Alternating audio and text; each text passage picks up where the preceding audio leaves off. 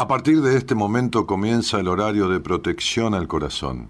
La permanencia frente a la radio depende exclusivamente del cariño que cada uno se tenga. Este programa trabaja con las emociones. Cualquier semejanza con la realidad es tu responsabilidad, ya que solo vos podrás afrontar lo que fuiste, lo que sos y lo que querés ser ante un imprevisto impacto con ciertas verdades que desconocías. Entendemos que quizás hayas estado huyendo demasiado es hora de dejar de escapar. Gracias por volar con buenas compañías. Con ustedes, Daniel Martínez. Hola, buenas noches, ¿cómo estás? Desde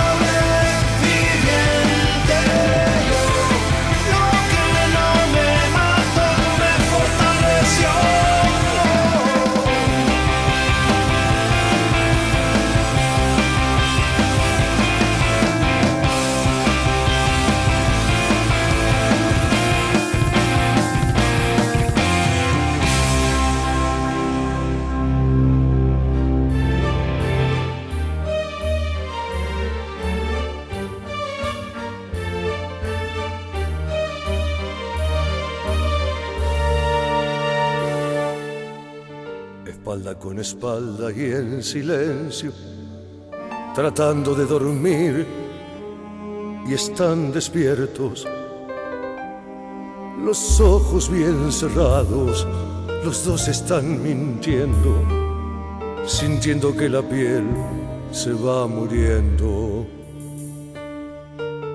El tiempo y la ternura son el lecho donde duerme la pasión y duerme el beso. Amor que se descuida siempre muere y querer volver atrás jamás se puede. Se muere poco a poco. Dormir con alguien pero estar pensando en otro. Si la ternura se trepó a la cama y la pasión quedó debajo de la almohada. Se muere poco a poco. Dormir con alguien pero estar pensando en otro. Por cobardía hay que seguir mintiendo, disimulando que la piel se va muriendo. Uno de los pocos poetas de la noche de Buenos Aires. Que se fue yendo y que alguna vez estuvo viniendo a buenas compañías allá por el 1996, en donde compartimos un programa completo, las dos horas con Cacho ahí mano a mano, charlando de la vida, de la calidad del atorrante, no del mujeriego, del atorrante, de aquel de las noches de café, como es el Café La Humedad en Carlos Calvo de 2500 hoy, y que me dio un premio, Cacho, que yo sentí que era una distinción. Amor que se descuida siempre muere y querer volver atrás jamás puede. Espalda con espalda se llama este tema. Se muere poco a poco. Como mucha gente duerme. Dormir con alguien, pero estar pensando en, en eso que yo le llamo desolación. Si la ternura se trepó a la cama, que es la soledad en compañía. Sentirse desolado. Quedó debajo de la almohada. Porque uno no tiene ni la esperanza de que llegue alguien porque está el otro lugar de la cama ocupado. Desolación. Alguien, pero estar pensando en otro. Cobardía hay que seguir mintiendo, disimulando que la piel se va muriendo. Se muere poco a poco. Y en esa charla que empezó siendo de 10 minutos o 15 minutos, porque el productor de Cacho Castaña lo había traído para promocionar también en buenas compañías, dando vuelta por las radios y los canales, un espectáculo que iba a ser en un teatro importante de la ciudad, se transformó en una conversación, dejó de ser una charla y se transformó en una conversación de dos horas, como fue con Miguel Ángel Solá, como fue con China Zorrilla, en aquellas épocas en donde en buenas compañías una vez cada tanto venía algún personaje, que después, en la charla, se salía del personaje y se convertía en una, conversación con la persona. Con la persona Solita Silveira, con la persona Cacho Castaña, con la persona Ana María Campoy, que decía, le decía siempre a mi productora, este, sí, decirle a Danielito que voy a hablar 10 minutos y listo, y después no había manera de pararla, ¿no? Como era la Campoy. O con China Zorrilla, o con, bueno, otros. Otros que se despojan del personaje fácilmente cuando uno les facilita, valga la redundancia, esa posibilidad. Y entonces Cacho, que vino por 10 minutos, se quedó dos horas. Y en un momento del final del programa, en donde hablábamos de, de hombre a hombre, ¿no? con nuestras calidades de hombre y nuestras miserias de hombre, me dijo algo que de verdad quizá le haya dicho mejores cosas a muchísima gente, pero que en los reportajes en los que yo lo vi, no le escuché por lo menos decir yo nunca, y quizás lo haya dicho alguna que otra vez, me dijo, vos tendrías que haber tenido una silla en la mesa nuestra del Café La Humedad. Y eso para mí fue como una especie de premio, una cosa... Porque bueno, nada, yo ahí volé por un montón de lugares donde mi viejo a los 11, 12 años me llevaba a la mesa de café con sus amigos, este, ubicándose sus amigos en tiempo y lugar, que había un pibe de 11, 12 años en la mesa, este, pero que de lo que se podía rescatar de esas charlas con un chiquilín que era yo en el medio, este, uno aprende ciertas cosas que, como decía Cacho Castaña en un reportaje, tienen que ver con lo que la vida enseña, más, más que lo que los libros enseñan, que ambas cosas enseñan. Los libros amueblan el alma. Este, y, y la vida enriquece con cierta sabiduría que está lejos del conocimiento necesario que los libros proveen. Es una complementariedad, ¿no? ni siquiera una suplementación, es una complementariedad.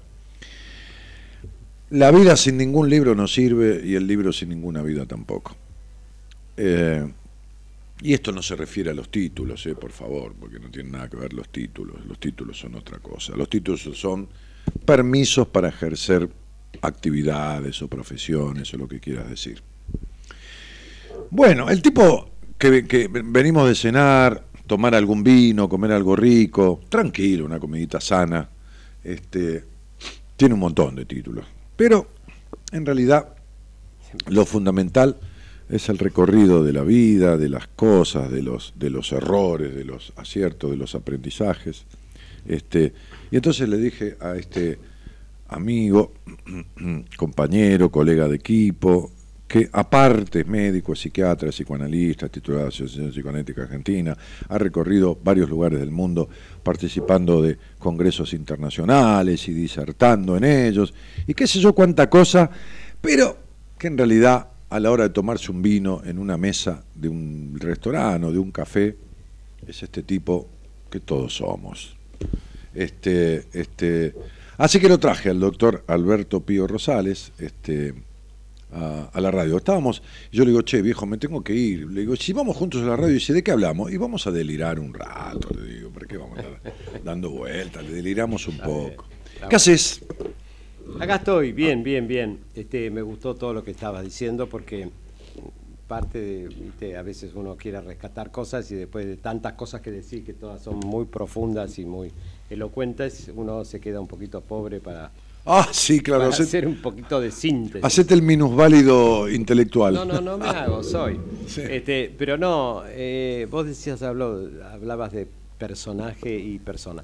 Este, yo creo que para, y esto eh, lo digo eh, con todo el respeto y con todo lo que me merece Cacho Castaña, porque me pareció un tipo estupendo, este, yo creo que para llegar a ser un gran personaje hay que llegar a ser una gran persona. Sí, claro, por supuesto. Entonces, este, esto es un homenaje. ¿eh? Vos me invitaste ahora y se dio esta coincidencia con lo de Cacho Castaña. Y quería decir esto, este, realmente Cacho, tuve dos oportunidades de estar con él. Eh, y era un gran personaje. Y vuelvo a decir, poder llegar a ser un gran personaje es consecuencia de ser una gran persona. Sí. Y yo creo que Cacho Castaño fue una gran persona. Sí, sí, sí. Sí, bueno, eso es una parte. Lo demás estamos delirando acá, este, claro. haciendo lo que podemos. Vos me invitaste y yo estoy, y bueno, y se hace lo que se puede y lo que no se compra hecho. Sin duda. Claro. Algo vamos a decir, boludo. Perdón. No, boludo, está bien. La gente de Recoleta dice boludo cada tres palabras, son así. Bueno, nada. Este... Por eso menudo, como dicen, vamos a comer, vamos a comer. Claro. No dicen comer, dicen comer. Claro. Comer. Vamos a bar. Vamos a bar. En vez de vamos a ver, vamos a bar. Bueno, él me, me, me esnovea, como decimos, claro. de Recoleta. Sí, claro. Me vive esnovizando, bueno, no importa. Este, pero nada. Pero no los que este vienen ahora a Recoleta, los nacidos ahí. Bueno. Claro. Que te diga? tengo que explicar que yo nací ahí. No, nací en un pueblo. Naciste en Mercedes. En Mercedes, provincia de Buenos Aires. Sí, Mercedes es un pueblo bueno. emblemático. De hecho, Mercedes tiene los tribunales de Mercedes. Tiene, tiene, tiene. El, ejército de infantería motorizada. Sí, tiene algunas oh, cosas. Tiene profesionales de alto rango, sí, sí, sí. como mi familia. Sí. Perdón de la palabra. y nada, y bueno, después me vine acá, cuando terminé el colegio, y me vine acá a vivir a Buenos Aires.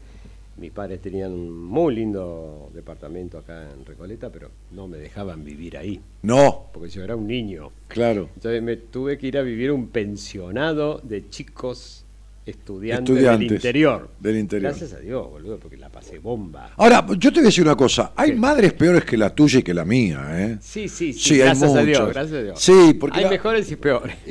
Acordate la, la, gran anécdota de tu madre que, entre otras, cuando te dijo, ah, sacaste 8,50, sabía que ibas a fracasar. Claro. Lo cual te obligó a leerte 7.000 libros después. Claro, sabía que iba a fracasar porque mi amigo con el que estudiábamos sacó 9,40 y yo 8,50. Claro. Entonces la vieja me dijo, ¿cómo te fue? Bien, le digo, vieja, me fue a 8.50. Ah, qué bien. ¿Y a Jorge cómo le fue? 9.40. Ah, yo sabía que ibas a fracasar. Yo sabía que ibas a fracasar. Imagínate un tipo que saca 8.50 y le dice, yo sabía que ibas a fracasar.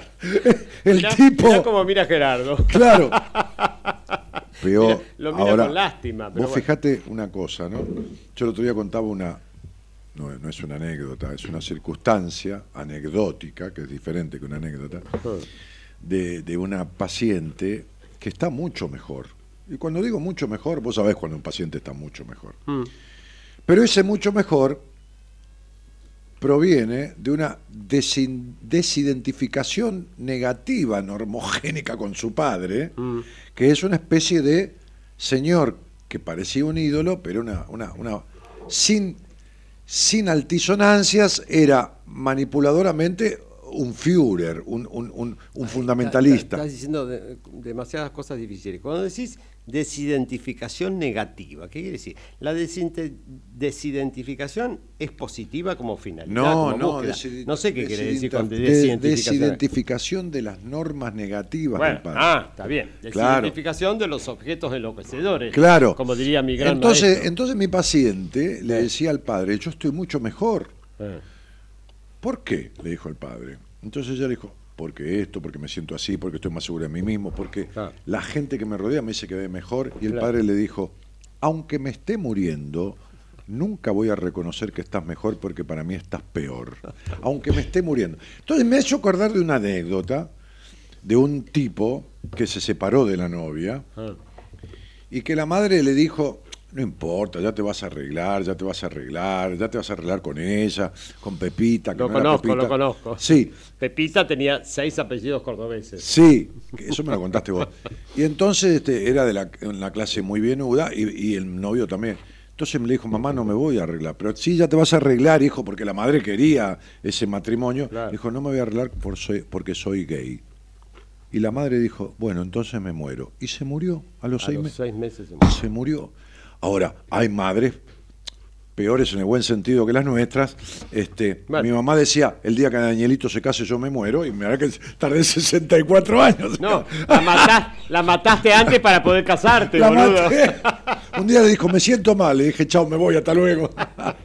no, pero digo, pobre vieja que lo cuide tanto. Entonces, digo, a veces esas cosas que te lo dicen en un momento, eh. a ver, sin la intención. No, claro. Porque después mi vieja me decía cuando yo tenía 40 años, ¿cuándo vas a encontrar una chica que esté con vos y que te cuide y te dejas de joder de andar de noche, ¿no? Así yo colgo y moiro. Sí, claro, como la madre judía que decía colgo y moiro, ¿no? Entonces digo, yo decía, no sé, mamá, ahora déjame de joder. Yo ya hice terapia, soy un edípico que se divierte a, través de su, de, su, de su edipo. Entonces digo, pero la marca de los 12, de los 11, de los 13, de los 15, con esas frases lapidarias, son jodidísimas. Imagínate este tipo que porque le dijo a la madre que era gay, la madre dijo, entonces yo me muero. Y la vieja se cagó muriendo. Se murió a los seis meses. La puta madre, no importa si fue casualidad, pero Imagínate que este muchacho. Las causalidades son las ignorancias de las causalidades. Claro. por eso. Sí. Obviedades aparte. No, pero está bien casualidades no existen. Entonces decía mi psicoanalista, mi terapeuta, una, una de tantas miles de cosas son porque sí. Claro. Sí, claro, la única verdad es el misterio, por supuesto. Pero no, bueno. hablarle al micrófono. Pero digo, él decía eso como diciendo, tampoco, hay, tampoco hay una regla, tampoco hay Se una caga norma. de risa aquel que me ¡Para! Déjame hablar. Entonces digo, No te pienso dejar hablar. entonces digo, escúchame, escúchame. Un tipo que tiene cierta endeblez constitucional de sus decisiones, que le cuesta años salir con mujeres como solapando su gaytud, su cosa de ser gay, como decía el dueño de un restaurante al que vos has ido y yo también de Mar del Plata, Chiche. un notorio, sí, que ya, ya no está. No, ya no está. Y Chiche, que Decía, era ah, eh, él, él creó la palabra gaytud, Es una como, un- maravilla. como que ser gay era una virtud. La esencia de ser gay es. Sí, pero es la conjunción de gay y virtud. Sí, Entonces, eso lo pones vos, está bien. lo- se me ocurre, déjame, no está mal. Te dejo, te dejo, te apruebo. Sí, pero digo, vos fuiste profesor mío. Entonces digo, Gracias, gracias. entonces digo, mirá qué alumno que sacaste. Entonces digo, escúchame, el lugar donde se comían las mejores pastas de Mar del Plata, pero, Pero oíme. lejos, oíme. Pero no lejos. Él fue el creador de los sorrentinos en la Argentina porque era nieto Sí. del creador de los sorrentinos en Sorrento. en Sorrento. Entonces, Pero además, con además, muchas casas de sorrentinos se hicieron, y en Mar del Plata hay alguna buena, Sí. pero como, como el soufflé, porque vos pinchabas el Ah, sorrentino no. y salía aire. Era una cosa como una bola de aire con mozzarella adentro. Sin desperdicio. Y Chiche decía de su gaytud. Ahora imagínate a este tipo, que, lo- que los dos, conocido, Conocimos, sí. conocido tuyo, no, no Chiche, No, digo. este ah, otro, Ah, este otro pibe. que solapadamente Sí. guardó su gaytud durante años saliendo con mujeres y un día le puede confesar a la madre que es gay y la madre dice, entonces, entonces yo... Entonces yo ahora, digo, Ahora ahora me muero. digo. Claro, porque vos imaginate que, suponete que no le dice nada a la madre y se muere. Buah, es otra cosa. Pero si le dice, ah, sí, entonces yo ahora me muero, ese ahora es una hora, un presente continuo, ¿Qué te parece? y se muere en seis meses, fue ahora. Y le costó 10 años de análisis al pobre pibe. Le costó 10 años de análisis que nunca mucho superó. Bueno, está bien, se puede pensar de muchas maneras. Y- Porque hizo una muy buena pareja que le duró 12 años, después se murió. Se murió de cáncer, qué sé yo. Uno puede pensar que las cosas tienen que ver con algo no resuelto en la vida o con algo misterioso que no sabemos qué es. Y no sabemos. Pero bueno, tuvo una calidad de vida, 12 años muy buena, con un tipo que lo acompañó todas las... Sí, un buen amor. Sí. Ahora, eh, me quedé pensando en una cosa. Bueno, ahora Al me- micrófono. Ya, ya- no importa, ya va a llegar lo- como. Nunca le voy a poder enseñar, sí, dale. Vos Bueno. me enseñaste tantas cosas que yo aprendí y yo no puedo enseñarte a hablarle un micrófono. Pero se ríe, Gerardo. Y tiene razón, Gerardo. ¿Pero qué soy yo, un payaso acá, boludo? Y casi. Bueno, decí, no, sí. no, no, estaba pensando en algo que dijiste que ya va a llegar, como dice este colega amigo. Ya va a llegar el recuerdo de lo que quería decir. Eh, Estábamos hablando de esto.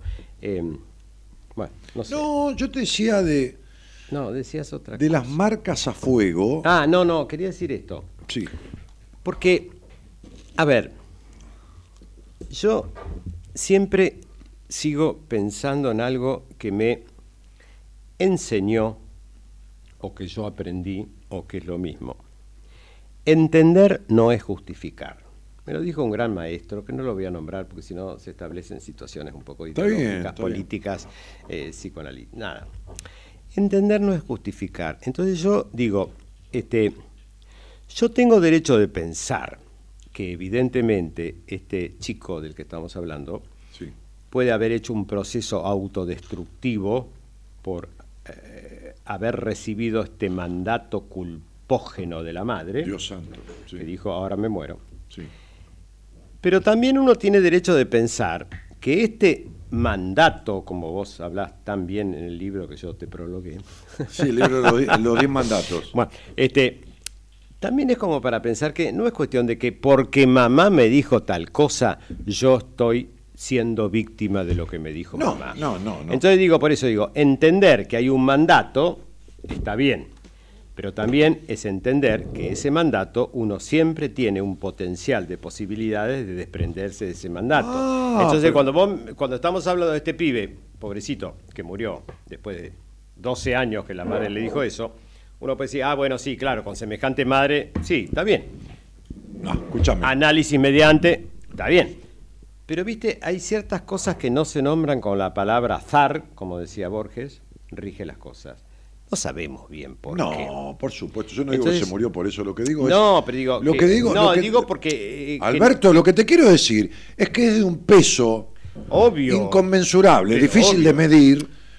Una, una, cuestión de una madre que te dice, ah, esto, como este padre que le dice. También, la chica esta le dijo, mira, está tan fortalecida por su trabajo en terapia, que uno acompaña, que uno, Que uno eh, dirige o sugiere, pero el que lo transita es el otro, este, o lo transitamos juntos, que le dijo, y bueno, está bien, es tu manera de pensar, yo me siento mucho mejor. Correcto.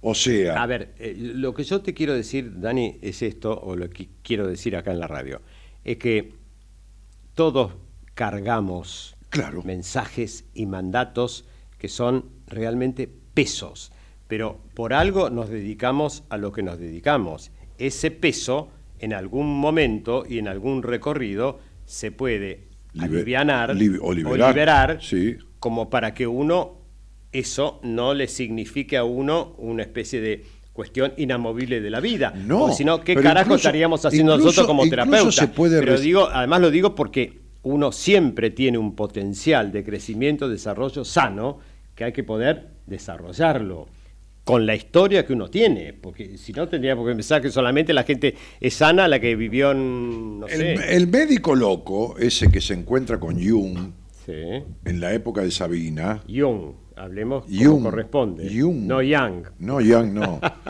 Entonces, este, se este, ríe Gerardo. Se encuentra con Jung. Eh, este Otto, que estaba bastante loco, también internado en ese neuropsiquiátrico donde yo era, era, era, era bueno, uno de los médicos, ah. le dice, nosotros estamos en esta vida para hacer, para acompañar a que los pacientes sean libres. Claro. Claro.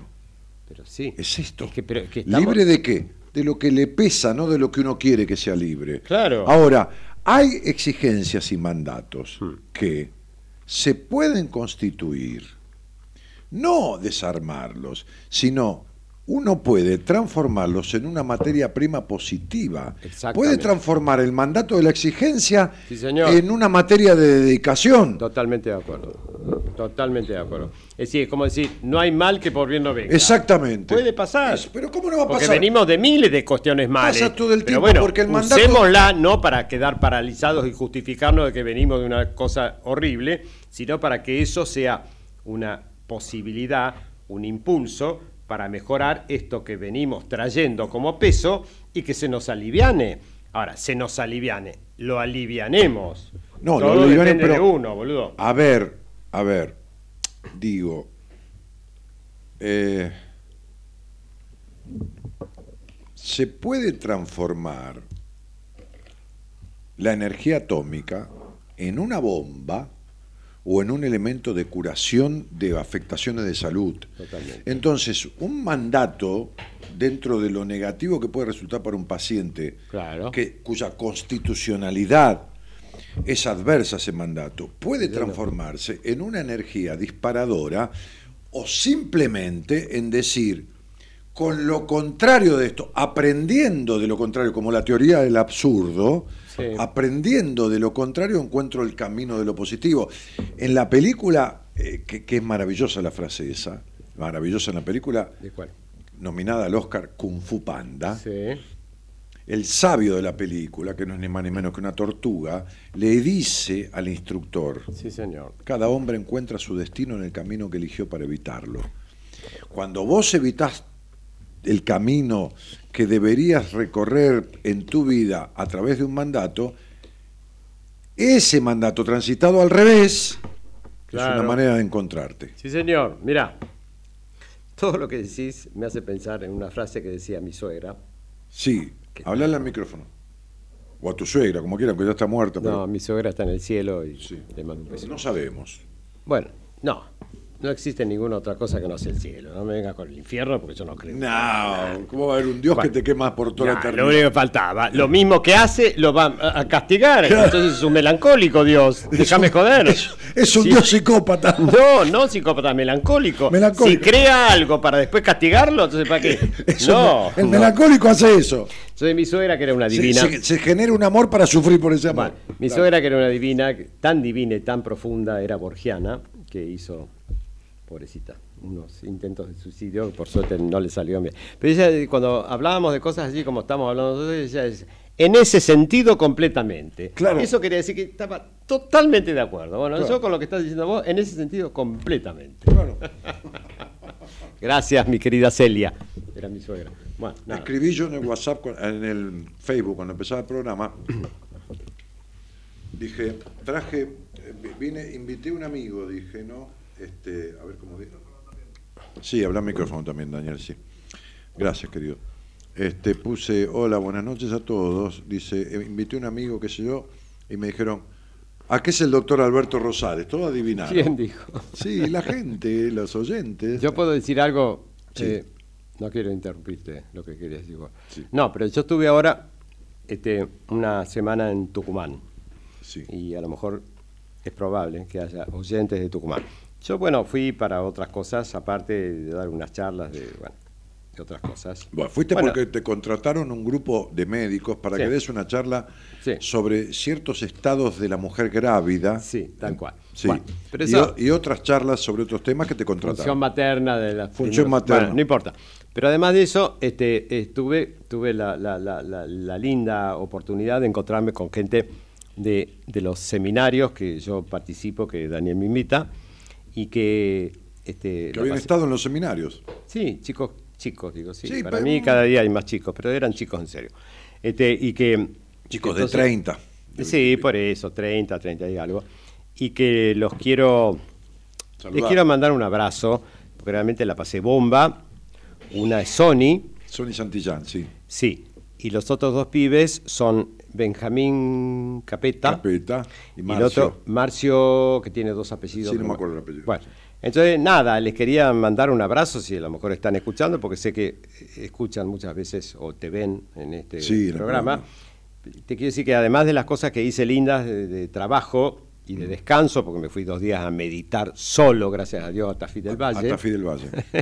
este, tuve la oportunidad de estar con esta gente que, que conocí en los seminarios gracias a vos. Sí, que te tomaste un café. les quiero- sí, les quiero mandar un abrazo y que decirles que gracias porque fue un encuentro lindísimo con estos tres que, que vi. Sí. Quedaron otros pendientes, otras, Bueno, no, pero todo, bueno, no, todo no se puede. no se puede. Todo. Pero quería decir esto ya que me invitaste, digo, capaz que están No, escuchando o te van a escuchar sí. en otro momento. Igual con algunos de ellos mantengo contacto porque Bueno.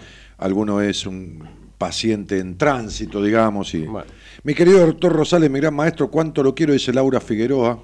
Uh, Estuvimos la- hablando de ella recién en la cena. Claro. Exactamente, Laurita. Mira qué suerte. Sí.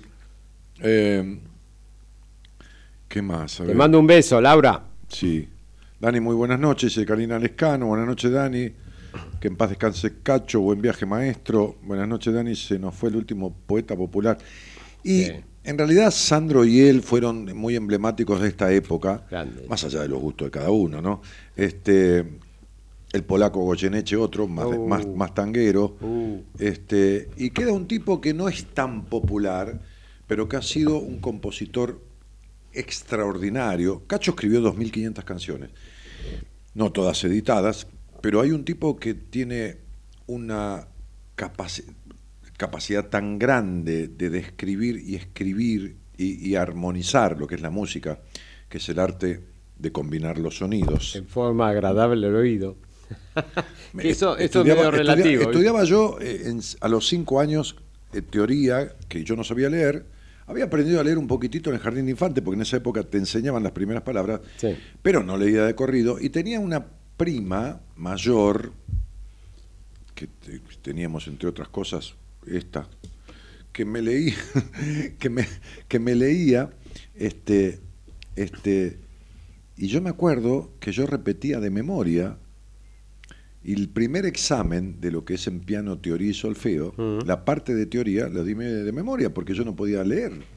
Así que decía, todavía me acuerdo, a los cinco años, repitiendo como un loro, decía, la música es el arte de combinar los sonidos que se lee y se escribe con tanta facilidad como leemos y escribimos las palabras que pronunciamos.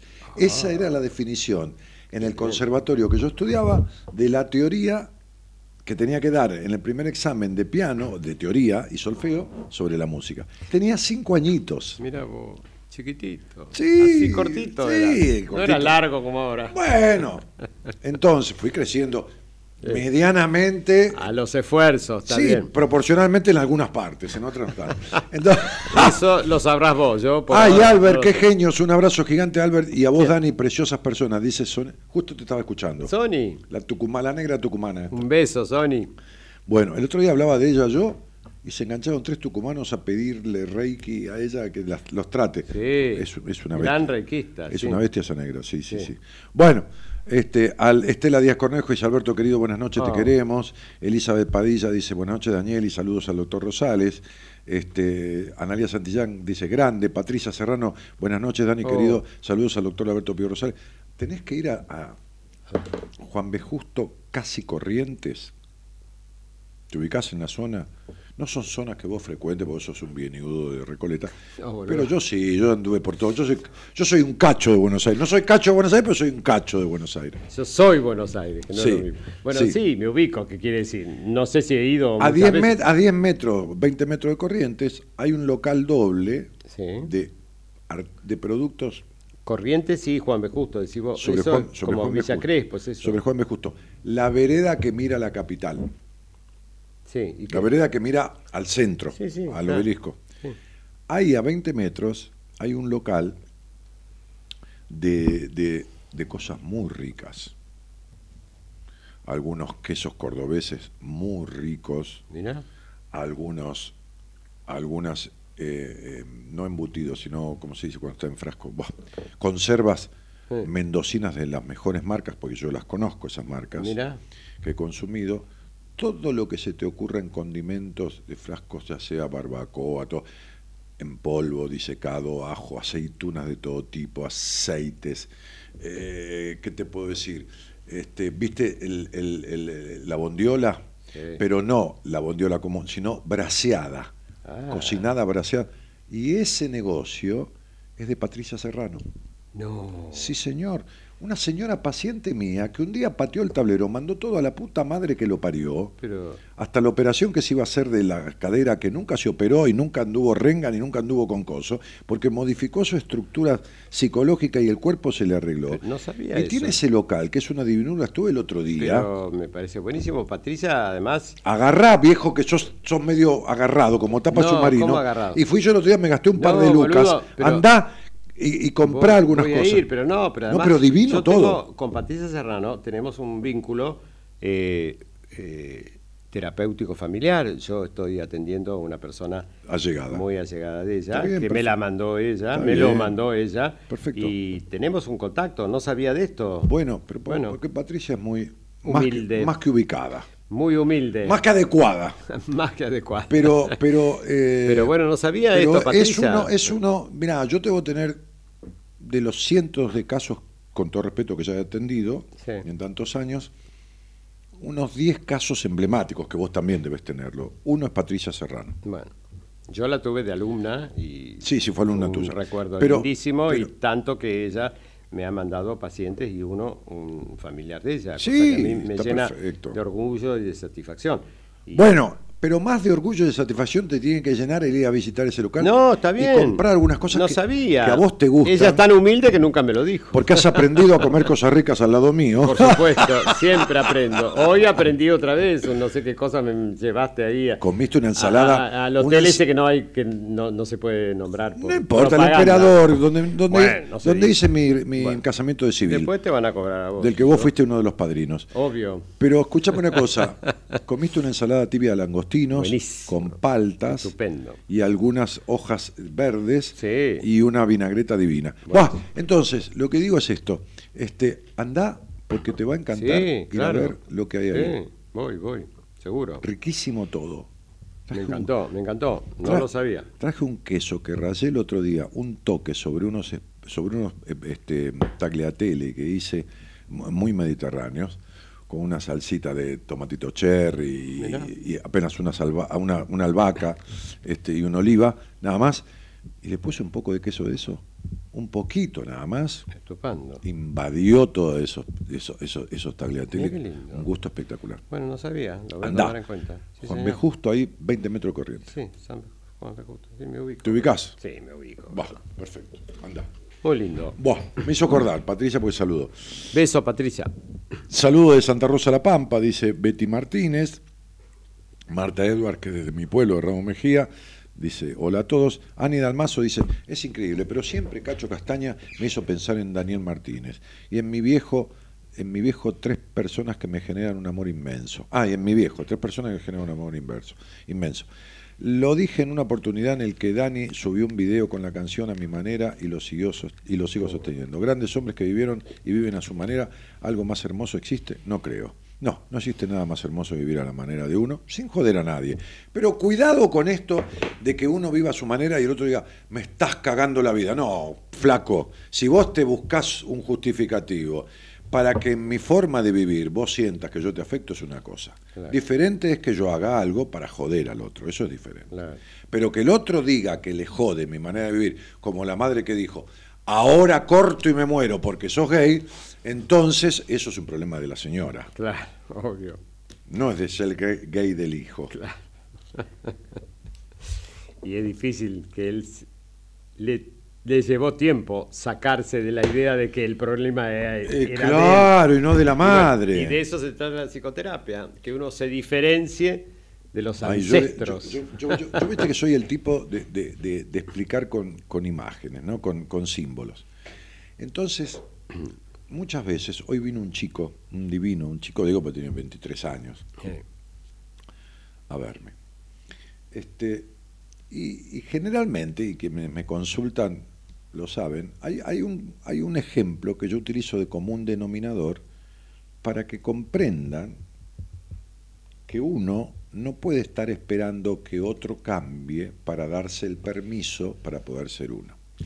Entonces yo explico que da mucha culpa tener un alguien de crianza infeliz, infeliz digo, no feliz, da mucha culpa despegarse porque el mandato es acá no se disfruta, acá no se es feliz, acá se sufre, acá todo es esfuerzo, acá todo es gris, diferentes.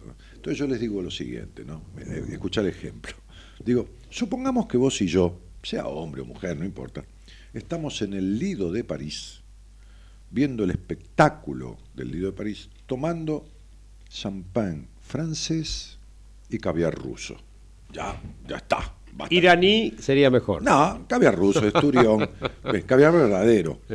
Huevas de esturión. Iraní, querés, bueno, el caviar viene del isturión y, es... Bueno, pero el iraní es más gordito. Sí, bueno, vamos huevito. Bueno, entonces, entonces, este, supongamos que estamos ahí.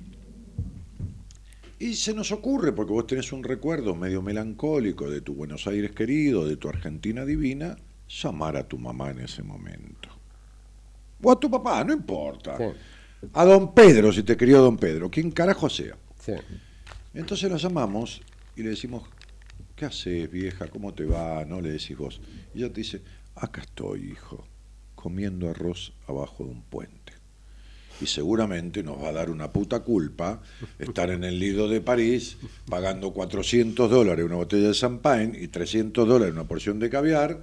Digo que no fui al Lido de París ni gasté eso cuando tu madre está comiendo arroz abajo un puente. Entonces nos cagamos el momento porque para qué mierda la habremos llamado a la vieja, porque nos conmociona, nos conmueve, es decir, nos, nos movemos con esa situación, nos conmovemos, y entonces decidimos algo.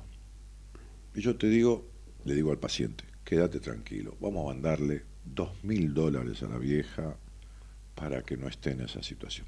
Y le mandamos los dos mil dólares. La vieja va, se lo avisamos, al otro día los cobra, y tranquilos y felices desde el alma, volvemos a la semana al Lido de París a tomarnos el champagne y a comer el caviar iraní. Y la llamamos a la vieja y le decimos, ¿qué haces vieja? ¿Recibiste los dos mil dólares? Sí. ¿Y qué estás haciendo? Comiendo arroz abajo un puente.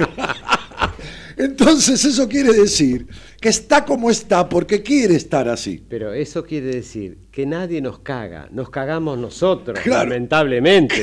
Porque la pobre vieja hace lo que puede, pero no por eso uno tiene que joderse porque la vieja es jodida. Y claro. Pobrecita. Y si vos podés liberarte de esa cuestión culposa, la vas a querer mucho mejor a esta pobre vieja que con dos mil dólares sigue comiendo arroz, pobrecita. Claro, claro. Que la pase bien con los dos mil dólares del arroz y con la intención de joderte. Pero si vos te corres de esa intención consciente o inconsciente que puede tener ella de joderte, la vas a querer un montón. Hoy hablé con una señora yo y me dijo, porque la señora, con toda la mejor intención, le dijo a Marita, Qué lástima que mi hija no grabó la entrevista con Daniela si yo la escuchaba toda.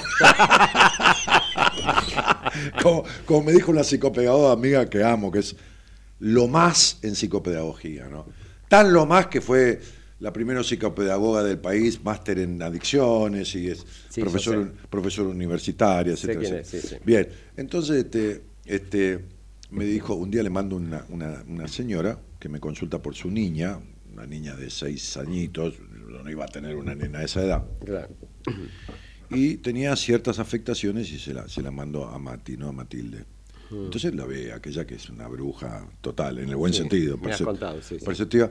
Y, entonces sale de la, termina la sesión y así como vos me llamás cuando te dirigo a alguien, o yo te llamo a vos cuando vos me das me dice Matilde, qué divina la mamá con este tono, qué divina la mamá, quería estar junto con la nena acá adentro, ah, dice. entonces hoy había una chica que habló conmigo de veintipico de años que es una nini. Ni trabaja, ni estudia, ni nada. Sí, sí, sí. Y le saqué la ficha al toque de una sobreprotección insoportable. Muy bien. Entonces, habla con Marita, la, mamá, pobre, con la mejor de las intenciones, porque todos con la mejor intención. Claro. Este, este, digo, y entonces este, le dice, sí, yo querría que Daniel la atienda a Rocío, qué sé yo, que estoy, bueno, dije el nombre, no importa, hay muchas Rocío. Y entonces este, le digo, sí, sí, pero para atender a la hija quiero hablar con la madre. Entonces le expliqué a la madre que todos los demasiado en la vida son malos tomar demasiado, comer demasiado, jugar demasiado. La palabra demasiado es de más. Demasiado amor y demasiada protección es anulante del yo, tanto como la desconsideración o peor. Totalmente. Porque no crea defensas. Pero totalmente de acuerdo. Es más, los peruanos, que yo los quiero mucho, los respeto, he viajado muchas veces, he atendido gente ahí, no dicen nunca mucho, no. dicen bastante. Bastante porque el mucho es una especie de pecado de arrogancia. Claro. Es una exageración. Es un exceso, un exceso. Es un exceso. Entonces te dicen, yo te quiero bastante. Sí. Y es verdad. Sí. ¿Quién dice yo te quiero todo? Claro. El que dice es un mentiroso, porque querés y no querés. Si vos decís, bastante es yo te, te, amo más que a nada en la vida, lo amás más que a vos. ya está jodido. pésimo. ¿Cómo vas a querer a otro más de lo que te querés a vos? Claro, no existe. No, eso es no debería existir. No, eso es abandono. abandono de uno mismo. Claro. Sí. Entonces, es verdad lo que yo le dije, El demasiado es, es, demasiado. Lo estás diciendo. ¿Viste cuando uno dice tomé demasiado? ¿Qué estás diciendo? Claro. tomo de más. Claro. Está, bueno, lo mío. Totalmente. Gracias, maestro. Entonces, nada, alumno. Entonces digo, entonces digo, en realidad yo le explicaba a esta mamá que la mejor de las intenciones no conlleva al mejor de los resultados. Por supuesto. Y, le expliqué por qué, y la mamá se dio cuenta, porque no lo hace a propósito. Entonces le dije, lo que preciso, preciso, no necesito, es que si yo voy a atender a tu hija, correte un costado. Claro. Dejala. Dejala, no quieras saber nada. Esto va a ser entre ella y yo. Porque tengo que generarle a esa chica posibilidad de intimidad, porque una sobreprotegida es invadida. Claro, no tiene libertad. Claro, no, no, no tiene No. no intimidad sexual, ¿eh? Intimidad. No, no, no tiene libertad de sí misma, eh, claro. De lo que sea, de arriba para abajo, de abajo para arriba. No, no, no, no, no individualiza, no tiene individuación. Claro. Claro. Eso. Hay, un cordón umbilical que es una manguera imaginaria, ¿no? Que, que, no corta. Sí, sí. Y por eso, este, a ver, nada. Pienso en todo lo que estamos diciendo. y realidad más que enojarse con el otro, hay que amigarse con uno mismo. Claro. Decir, bueno, yo puedo. Sí. Y cuando empezás a descubrir que vos podés, llámese porque haces terapia, porque tengo otras con gente, porque descubrís internamente que este, ese amigarte con vos, se te van los enojos con los demás. Porque si no es como decir que uno siempre, ah, me pasa esto porque mi mamá... no, no. Está bueno saberlo. No, yo digo... Saberlo, conocerlo. Por eso digo, pero no justificarlo. No, yo siempre digo, te voy a explicar de dónde viene, pero no es una acusación, es una descripción. No, porque, y después le digo, fíjate cómo te estás haciendo lo mismo. Entonces me decía un pibe, Daniel, me decía, ¿no? Un divino pendejo, digo pendejo cariñosamente divino, ¿no? Este, este, muy maltratado por el padre físicamente. Mm. Este, me decía, yo, me voy a bailar, me voy a esto, me voy al otro y no me divierto. No, no me puedo divertir. Mm. Dije, ¿alguien se divirtió en tu hogar? No. ¿Vos tenés una madre que se divierte? ¿O porque ya lo veo ahí con la numerología, o da vuelta siempre, nunca se permite el disfrute, no, todo el tiempo tiene pretextos para no divertirse todo. Entonces, flaco, todavía estás siendo una mala copia de tu mamá. Claro. Todavía sos el ser humano domesticado que tu mamá, pobre vieja, y tu papá criaron, ¿no? Entonces, porque por un lado es tímido, por los golpes del padre y por el otro lado es insatisfecho, por la Le digo, ahora, esto era hasta acá. Cuando se fue, le di un abrazo, le dije, ¿cómo te vas? Mucho mejor, me dijo. Porque entendió, Alberto, entender y comprender después de entender. Que uno puede ser libre. Libre, alivia. Entonces le dije, le dije, le dije, decime una cosa, nene, le dije esto, ¿no? Que a veces se lo digo a algún paciente. Si yo te regalo 100 dólares ahora, ¿vos me los debés? Eh, pensó, ¿no? Me dijo, no. Ahora, si vos me pedís 100 dólares prestados, ¿vos me los debés? Sí. ¿Vos pediste vivir? ¿Pediste la vida? Ah. No. ¿Pediste que te limpiaran el culo y te mandaran al colegio? No. Entonces no debes un carajo. Claro. Sí. En ese sentido, completamente. Como decía tu suegra. Entonces no debes nada. No. ¿Por qué? Porque el sentir que uno le debe la vida al otro solamente lo puede compensar con su vida. Pero obvio, es un peso y un precio que pagás lamentablemente, no sé y el otro no hizo nada para joderte. Si, uno, si uno pregunta. Salió como salió. Si uno pudiera tener un púlpito, un púlpito desde donde el cura este, este, dice la homilia, un púlpito hacia el mundo y dijera ¿Quién quiere tener un hijo y ser mal padre? Ninguno levantaría la mano. Pero obvio. Por eso yo a veces escucho, bueno, te escucho a vos desde que te conozco, obvio. Pero a veces escucho los mensajes que vos das acá en, a veces, cuando tengo algún algún ojo abierto y el otro mientras tanto duerme.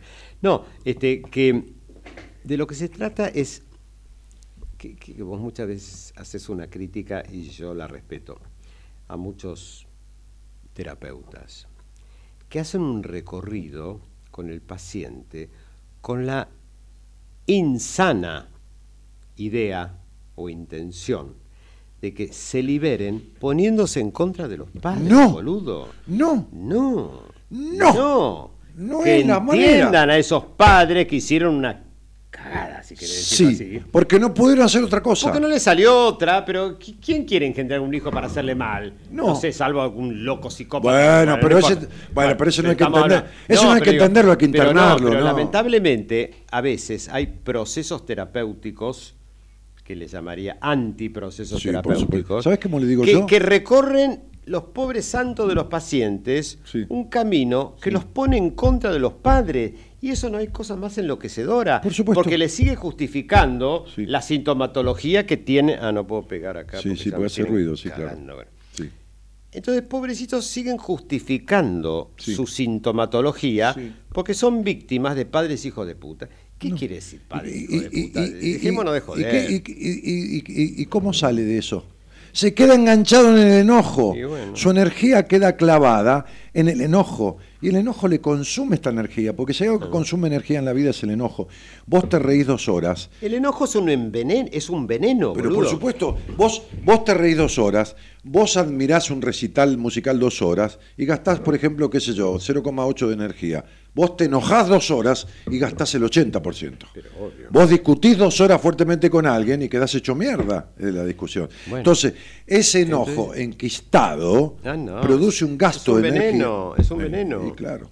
Es un círculo vicioso que te pone cada vez más Claro. adentro del, del- del Claro. veneno. Sí. Entonces, este, realmente a veces es cierto eh, que, que- Pero yo escucho es para, esta es para frase. pensar mucho. No, Dani, porque mi Ah, porque a mí mi terapeuta me me, dijo que la culpa de esto, no, La la culpa. culpa de esto la tiene, Magoya. sí, Magoya. Sí, ¿quién tiene la culpa? No, No, pero- tiene el origen ahí, no tiene la cu- A mí la Es el puta vida. está bien, es el origen, pero uno nació para crecer y desarrollarse desde el origen que uno llegó. Es el único Si sentido no, de la ¿cuál vida. es el potencial de salud con el que uno nace? Te lo metes Claro, donde no te da el sol.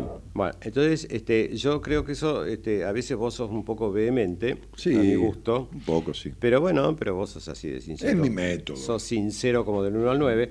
Pero, pero digo, este, realmente eh, la gente que está haciendo un proceso terapéutico Pero yo- y que sigue sosteniendo un resentimiento con la familia, ese proceso terapéutico no está siendo un proceso terapéutico. No golpees. Hoy Sorry. yo atendí a una señora, mamá de dos hijos, que lleva 14 años de terapia, los últimos dos años haciendo un proceso de MDR. El MDR, Sí. ¿viste el tapping? Sí. Es un proceso descubierto hace, en el año Sí, ya sé. 87. Bueno, que está bueno, espera, está bueno, yo lo trabajé y lo practiqué. A ver, como una técnica, a ver, complementaria, eh, si querés, llamale con H, llamale... recurso, un recurso. Sí, un recurso, no para hacerlo dos años seguidos. Sí, escucha, bien, ok. Dos años seguidos. Entonces, cuando yo veo a esta señora que me consulta, una, jo- una joven mujer, y le empiezo a explicar los orígenes de sus conflictos, y le empiezo a explicar las consecuencias de sus conflictos, claro. que le hacen centro, no es que yo le digo, es que le hace centro porque le doy detalles puntuales en la entrevista, puntuales, a medida, vos sabés. Correcto. Entonces le digo, bueno, muy bien, ¿viste algo de esto en tus 14 años de terapia?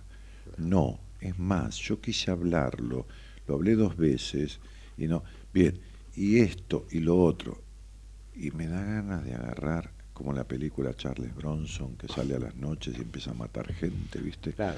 Sí, El Exterminador, ¿viste la película esa? Sí. bueno, muy bien. Me dan a agarrar e ir hasta la ciudad de esta chica y exterminar a los tres o cuatro tipos o minas que lo atendieron durante 14 años, porque no se puede que vos mees la tabla del inodoro sin querer, un poquito sí, pero todo mear afuera, no, hermano. Bueno, pero ¿sabes ¿Entendés? Esa gente, Sí, esa además de ser victimaria de estos pobres pacientes que decís, Sí. son víctimas de su propia Sí, historia, no, está bien. de su Por- falta de... porque nunca resolvieron lo propio. Y por eso, eso, entonces por eso. ¿qué? nadie puede dar lo que no tiene, boludo. No, si no, tampoco, Entonces- pero tampoco lo culpo, pero lo quiero exterminar para que no, haga más daño, pobre. Está bien, estaría bueno que esa Vos gente- viste, vos viste como decía un viejo caudillo político al que yo tuve acceso y uno aprende de todos lados porque tiene que sacar lo bueno de cada lado. Obvio. No hay peor que un bruto con iniciativa. Claro, bueno, y sí, y sí, es verdad. Claro,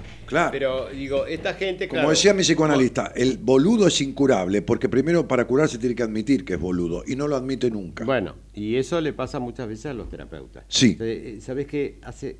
Yo eh, sigo insistiendo, no es arrogancia, pero para ser terapeuta hay que tener mucha autorreflexión, boludo. Que la pasaste con tu propio análisis, con gente, con amigos, con familia, con lo que sea. Tocando fondo, haciéndote tenés que, mierda. como decía Graciela Borges, tenés que tener un buen insight. Claro. Si no, ¿qué podés ayudar al otro si no podés dar lo que no tenés? Si no podés ir un poco para adentro tuyo, no, por en, eso. en- en un encuentro Mira, yo- eh, furtivo, en un encuentro eh, intenso con vos mismo, no podés encontrarte No. con nadie, Bueno, ¿me entendés? eso- Mirá, yo te voy a decir una cosa, viejo. Eh, escúchame esto, para Sí. mí es una satisfacción del alma, sí. porque yo me he ganado mi dinero con otros rubros que no es con esto, y me Sí. lo podría seguir ganando, ¿está claro? Bueno, eso quiere decir que es una satisfacción del alma cuando viene alguien con el caballo cansado de años de terapia, o no con el caballo cansado, me y me dice, hola Dani, sí, vamos a hacer una entrevista, que yo. Entonces yo le explico todo, y me dice, y le digo, ¿qué querés hacer? "Mm, Lo que vos digas. Eso Sí. es de una cuestión transferencial tan fuerte, sí. que es la mitad del tratamiento, la mitad del éxito del tratamiento. Totalmente. Cuando me dice, hago lo que vos digas. Pero no, Totalmente. ¿por qué qué es? Es la entrega de la confianza, Sí, ¿entendés? señor, sí, señor. Sí, señor. Y, y- y- y si no hay eso. No hay- no. Porque está bien, podés partir, y lo sabemos, desde Freud ya lo sabemos, que el paciente llega con un quantum de resistencia, así Lógico, lo- Pero depende de uno, Claro. y ahí digo, como que mucha gente dice que soy soberbio y arrogante, No. depende de mí como Sí. terapeuta Sí. que yo lo ayude a ese paciente a disolver esa resistencia. El pibe viene con resistencia, porque ¿por qué tiene que confiar en alguien que no conoce o porque le dijeron fulanito es muy buen tipo de pero no tiene ningún Ah, interés de nada, simplemente que está buscando sentirse mejor. Ahora, ese sentirse mejor no empieza desde el vamos con una relación con un desconocido. Entonces la resistencia es lo primero con lo que uno se enfrenta Esa- esa es la con primera un tarea. paciente. Y es la pa- Entonces por eso yo siempre digo, y mucha No gente golpees. me lo discute, Sí, o no sé, me chupa un huevo si me lo discute. sí. El, el- el- el fracaso es del terapeuta. Claro, ¿Sabes cómo yo por pienso? supuesto.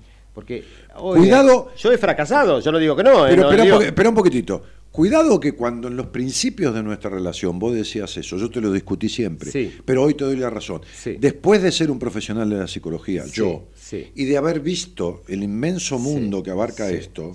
Y, y- y bueno, Porque, y no bueno, podés- porque, no, porque no podía ser ciego la resistencia que tienen los pacientes. No, ¿viste? pero- Entonces vos eras un poco impaciente en esa época, cuando alguien no, se pero te que el fracaso del bueno, no- terapeuta decía no es del paciente. No, cuando un paciente asiste, Si está, Si es porque está. está en la búsqueda de algo, El- el- esa búsqueda de ese potencial que tiene de salud que no lo tiene desarrollado. Entonces, eso uno tiene que intentar humildemente, o no tanto, como digo yo, que ese potencial se vaya desarrollando. Y eso no depende del paciente, en principio, depende del terapeuta. claro. Después se va dando entre los dos. La Que poten- puede el pasar bien o puede pasar el mal. potencial de volver al estado de salud físico Psíquico. depende, no, físico, depende del médico, no del paciente. El paciente va, eh, obvio. pero si el médico no le acierta con el diagnóstico, no le da una medicación coherente, ni mierda que el otro va.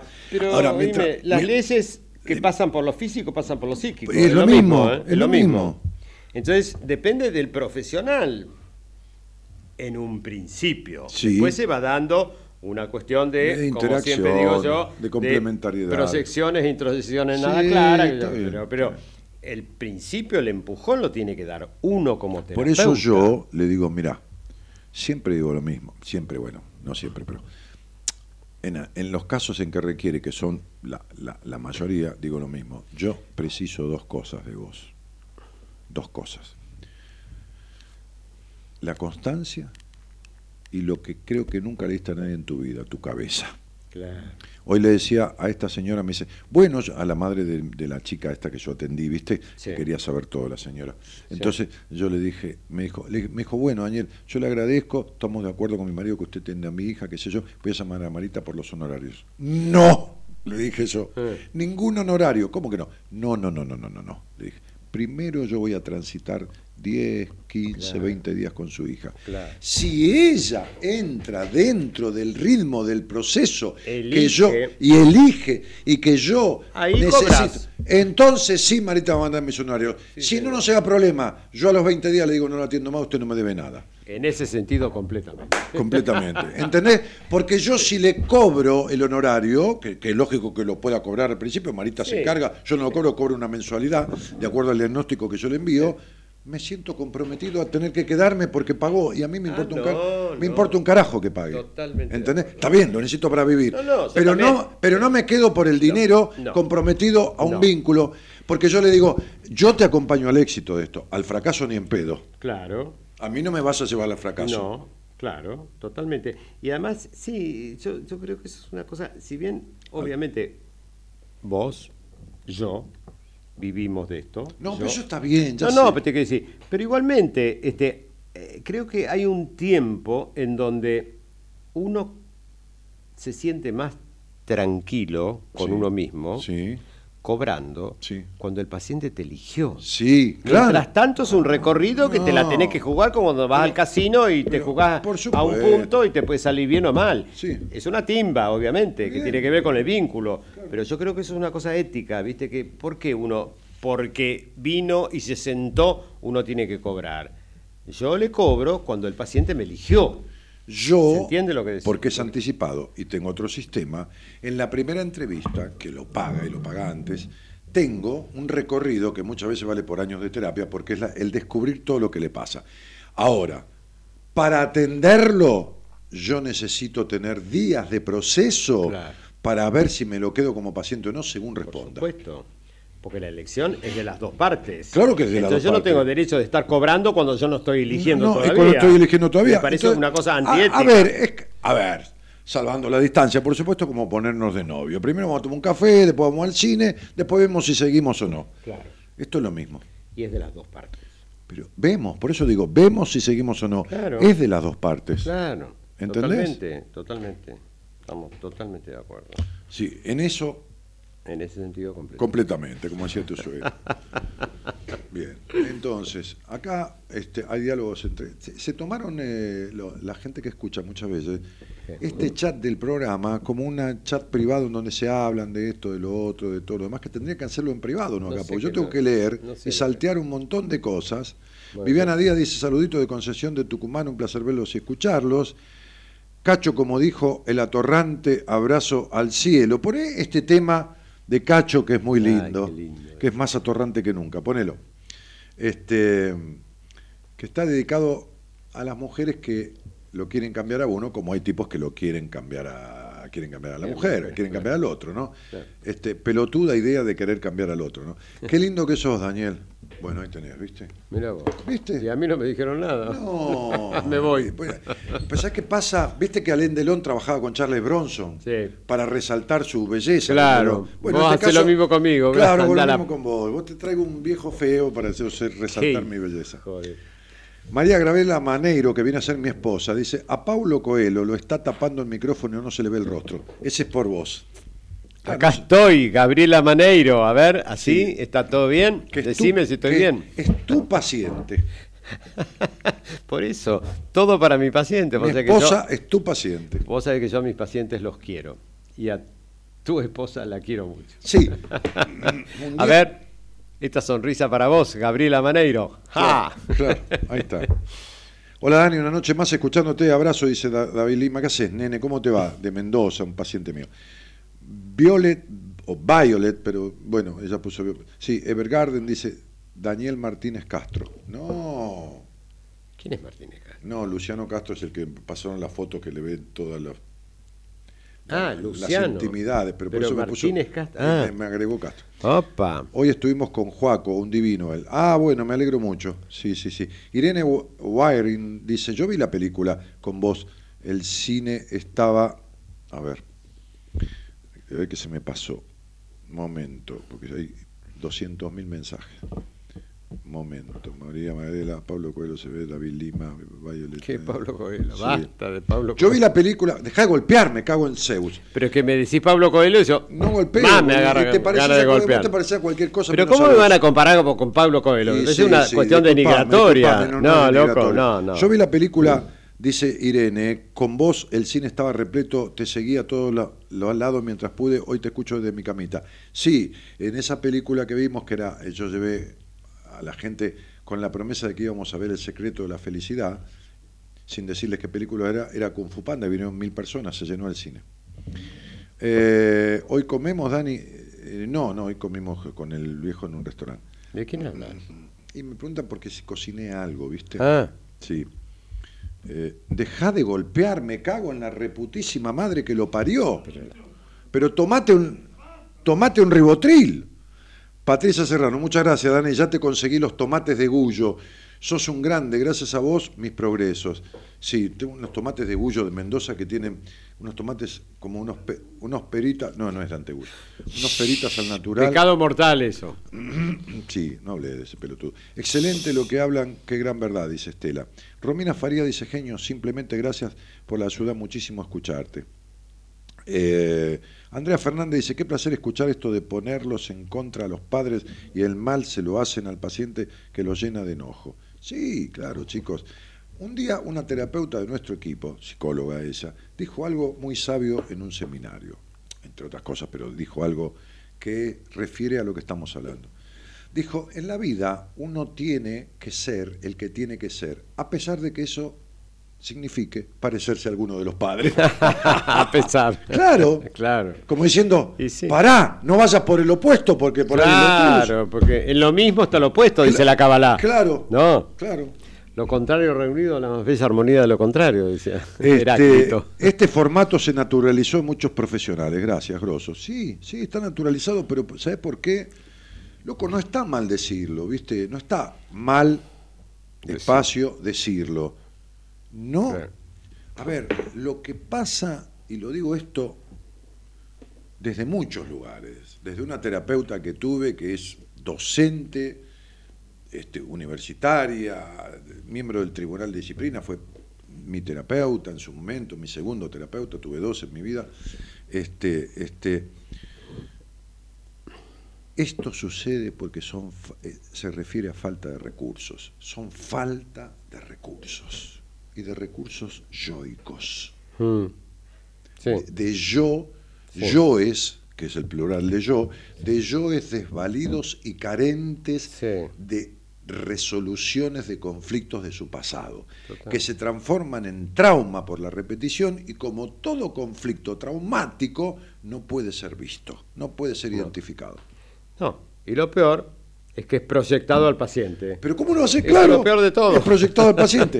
Entonces, si esta terapeuta, como yo he atendido muchos psicólogos o psicólogas, y tengo en atención, tiene enojo con la madre, un terapeuta, y viene alguien a putear a la madre, le refuerza el enojo que este profesional no se puede sacar. Claro. ¿Entendés?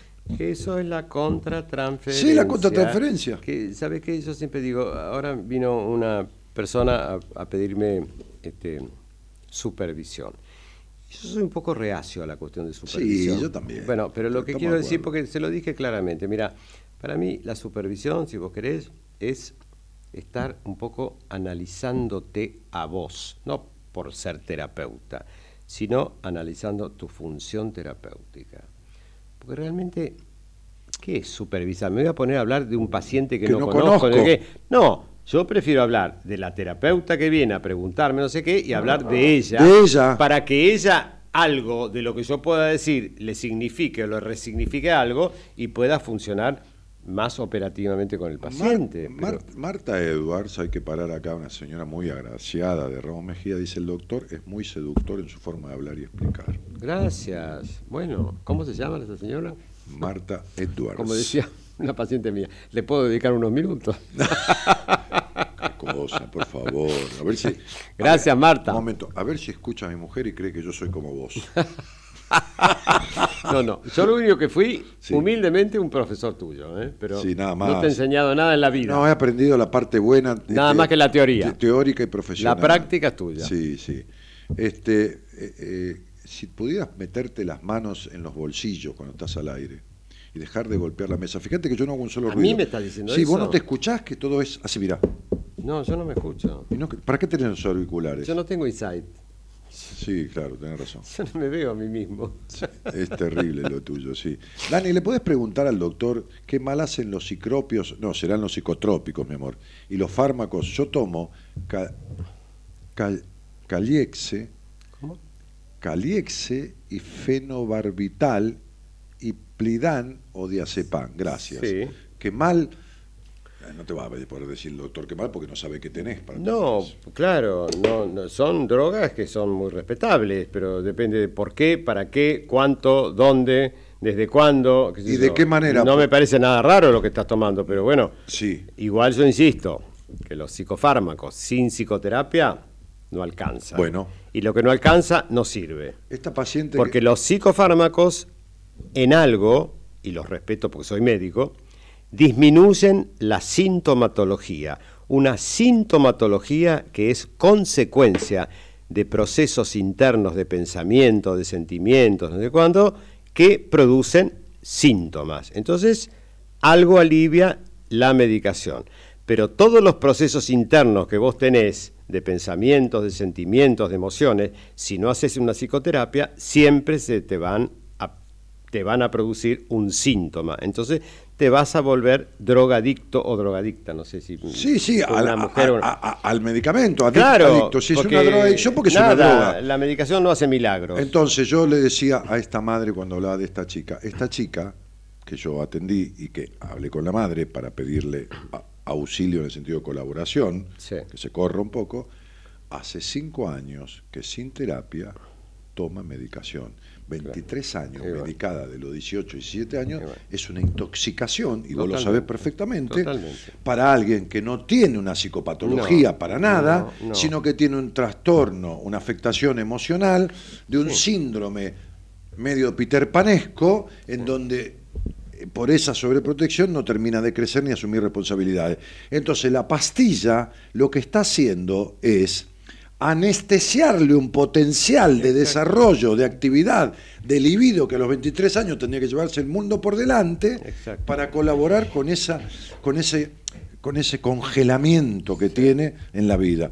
Entonces, viste, yo no voy a decirle suspender los, los medicamentos, No. pero sí, la voy a empezar a tratar y te la voy a mandar a una interconsulta para que veas. Encantado. No golpees más la concha de la lora, para que veas. Me voy a Sí, hay un, hay un bar en Mar del Plata, no un bar, una peluquería en Mar del Plata. No voy a Mar del Plata mucho, yo voy a Punta del Bueno, está bien, boludo. Vos andás a Punta del Este, andás a cagar. Entonces, hay una barbería, hay una barbería en Mar del Plata, que tengo el lugar en el mapa y todo, si querés decir, que se llama La Concha de tu Madre. ¿Por qué no te vas a re... No, no, pero te lo digo de verdad. ¿Querés ver? No Se- se- te doy Pero la no, ubicación pero en, yo en conozco- Google. pero conozco- Se llama La Concha de tu ¿Y Madre. vos conocés el dulce de leche? Sí. Que se llama la concha. ¿Querés que, te diga una cosa? español. Pero te voy a decir una cosa. Yo lo traje de España, Yo te voy a decir una cosa, mira, porque vos te asombrás siempre de mí. Soy tal. a esta altura no me asombras No, nada. sí, pero te voy a, te voy a un estereotipo te voy a asombrar más. Te voy a asombrar más. A ver, Te juego que te vas a asombrar. ¿Con qué? Cuando subamos al auto, yo voy a abrir la gaveta que está entre medio de los asientos y hay un frasco de dulce de leche Que se llama la que concha. se llama la concha como la de tu madre, Por dice. supuesto. Lo tengo el frasco en el auto. Pero, boludo, nací con eso. Pero no te asombra que hables de algo y yo Pero tenga el ¿cómo- frasco. Pero ¿cómo me va a asombrar si yo lo, lo- lo- lo conocí en Pero- España, pero querido? que yo lo tenga en el auto. Bueno, sí, sí, sí, no, no me ¿Cómo te nada. cago? Vos no me asombras nada. ¿Cómo te cago? Hay sos, partidos que sos te los un estereotipo. 12 a 0. Sos un estereotipo de que mega- conozco. de la megalomanía. Sos una repetición de faltas de ortografía. Qué lujo, Dani y el doctor Rosales juntos, dice Esther. Bueno, Natalia Armor dice, buenas noches, Daniel, un placer escucharte est- est- esta noche, escuchándote. Viste, Dani, cambié mi foto de perfil. Muy bien, querida, muy bien. Rosales, yo también te quiero, dice Nati Lardi. Ah, yo también la quiero Sí. muchísimo. Bello el doctor Rosales, conocí en el taller de Buenos Aires, dice Elizabeth Padilla. Ah, un beso. Acabo de terminar mi hamburguesa de lenteja para mañana, me inspiran ustedes. Bueno, muy bien. Gabriela Mapi dice, buenas noches, me quedé con las ganas de saber quién era el poeta que quedó ahora que se nos fue Cachito. Ah. Y mirá, un tipo que escribe de una manera impresionante, que hasta le hizo el tango, el- un tango a un cordón, al cordón de la vereda, si que lo escuchás es poesía y filosofía pura, se llama Chico Novarro. No, maravilloso. Pero, Chico marav- Navarro no tiene desperdicio. pero maravilloso. Maravilloso. Que no tuvo en lo popular masivo. No, cuando éramos chicos no, pero después fue creciendo No, y está una bien, profundidad maravillosa. Nunca llegó a, ¿cómo te digo? La trascendencia de un Sandro ni de un Cacho. No importa. Bueno, Pero es como compositor Ah, un sí. animal de la composición. Sí. Lo que, lo que, lo que Chico Novarro tiene en la profundidad de lo que escribe, con un lenguaje cotidiano, sí, es sí, impresionante. Sí, totalmente. En ese sentido, completamente. Escucha. Escucha, eh. duro como el alma de un frontón. Sos un penal de curdas y mosquitos, Penal de curdas y mosquitos. largo y pisoteado cinturón de una ciudad que va creciendo a gritos. Si te habrás mamado de alquitrán, de pucho y celofán, Pucho y celofán, que de correntada, Maravilloso.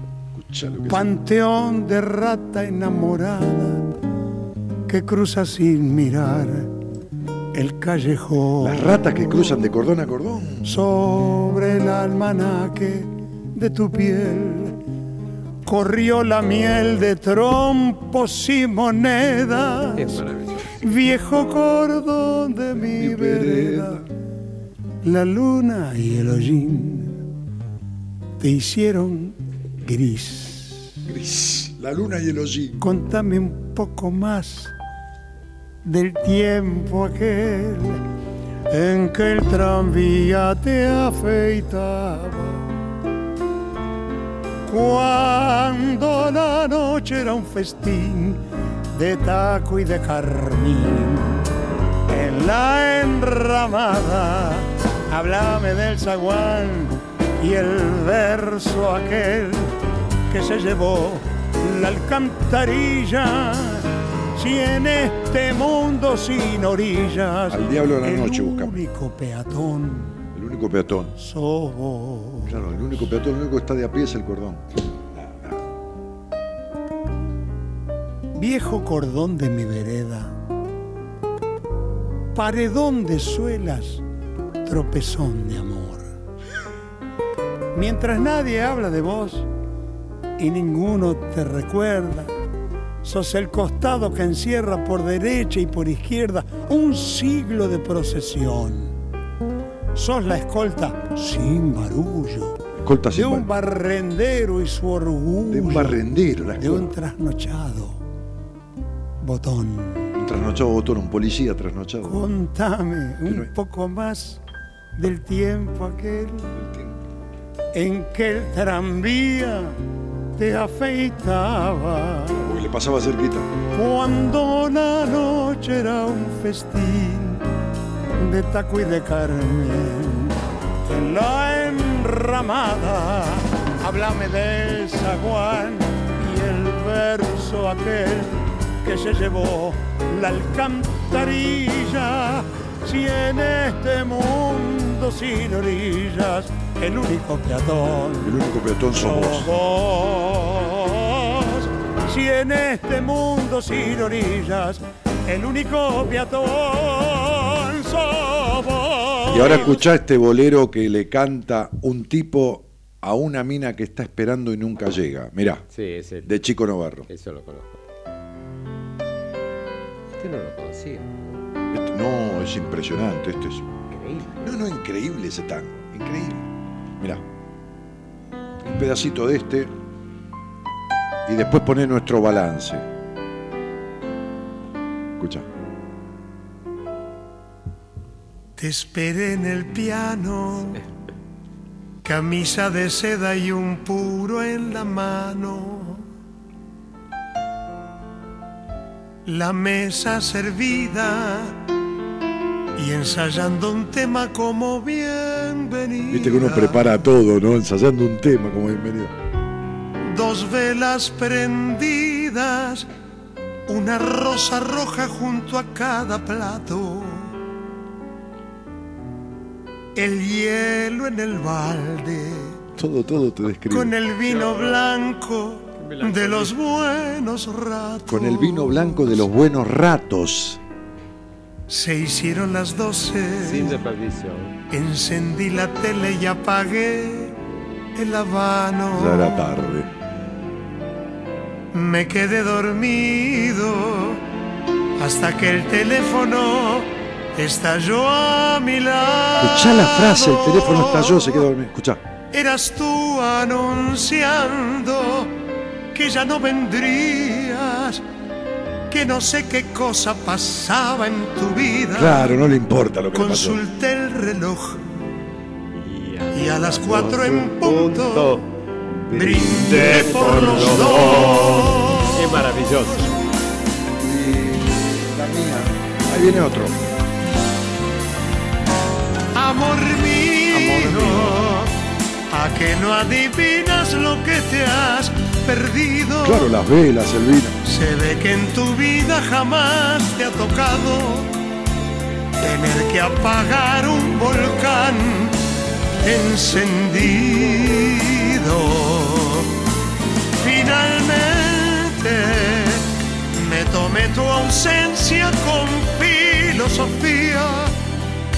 Disfruté la cena sin tu compañía y compuse un tema con mis fantasías.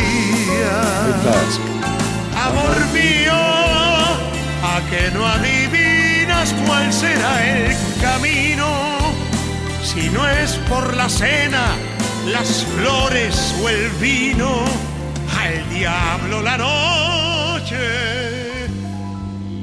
Y al diablo contigo. Chico Navarro y el Hay, viejo Rosario. hay que tener recursos yoicos para poder decir esto. Claro. ¿Qué te parece? Para mí que tenía un muy buen analista. Sí, no como nosotros. Nuestro balance, escucha. Nuestro balance. ¿eh? ¿Entendé la referencia? Mirá.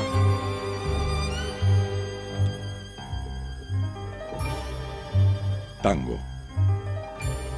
Tango balada. Sentémonos un rato en este bar Sentémonos en este bar. a conversar serenamente. Echemos un vistazo desde aquí a todo aquello que pudimos rescatar. Hagamos un balance del pasado como socios arruinados, Como socios arruinados. sin rencor. Sin rencor, le dice. Hablemos sin culparnos a los dos, Sin culparnos. porque al final salvamos lo mejor. Ha pasado solo un año y el adiós abrió su herida. Un año nada más, un año gris, que nuestro amor duró una vida. Claro, el año que duró una vida. Lentamente fue creciendo la visión de la caída. La sombra del ayer nos envolvió y no atinamos a luchar.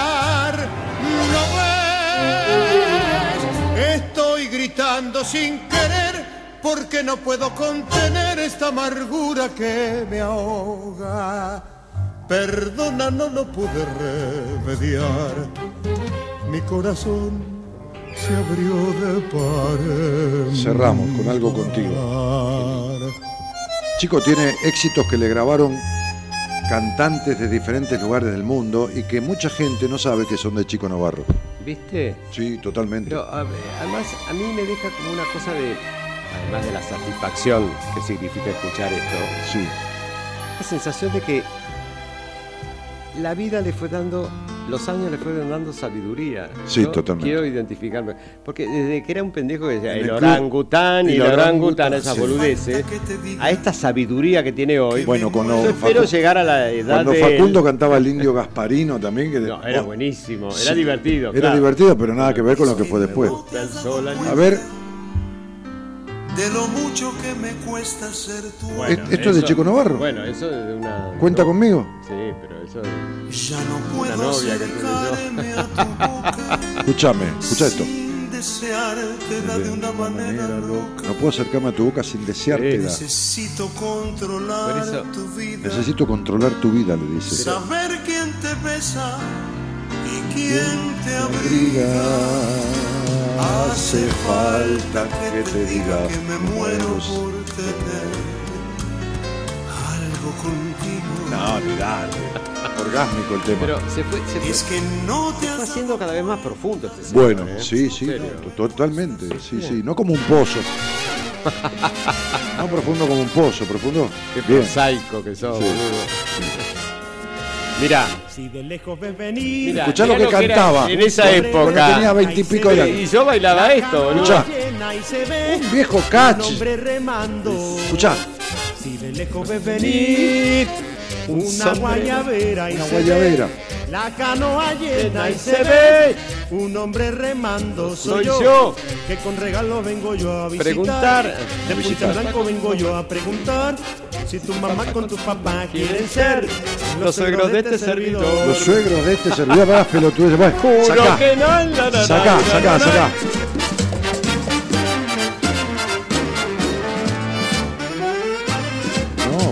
favor. Ay, no, esto es una melancolía, ¿eh? Yo me tiro por el balcón ahora, boludo. El camaleón, mamá, el camaleón cambia de Esto tiene su profundidad. Según la ocasión, tu corazón, nena, tu corazón cambia de colores como el camaleón. Escuchá, Cuando por la arena lo persigue un grillo, pa' que no lo vea se vuelve amarillo. Ese es Chico Novarro. Si lo busca un sapo, de vista se pierde, anda por el bosque Y se viste de verde. El camaleón, mamá. bueno, llévatelo. Ay, no, esto es una melancolía, boludo. ¿Qué vamos a explicar ahora Grosso, a dice Cristina, Chico Navarro, muy buen compositor, sus canciones son geniales y es argentino, sí, sin duda. Él también canta y hace ruido, dice. Buah, este, lo amo a, Rosales, respetuosamente. No, faltarle el respeto, no hay problema. Encantado. ¿Qué sería de, de nosotros si las mujeres nos faltaran un poco el respeto y, Ay, viceversa? Claro, obviamente. ¿Entendés? Faltarle un poco el respeto. Pero ¿quién dice eso? Ah, eh, Varios. me quiere faltar el Cristina, Marta, acá Bueno, dice. no sé quiénes eh, son. qué sé yo, no importa. Yo no estoy- voy a dar tu teléfono, mijo. El mejor es cuenta conmigo, arráncame la vida. No, recorre, Marta, toda la, la- la- la creatividad de- del Chico Noro y vas a encontrar Sí. temas desconocidos que son Es impresionantes. brillante. Googlealo y vas a ver. Eh, Yami, o sea, no conozco ningún tema, dice. No, en mi vida, porque vos saber la edad que tenés, déjame ver.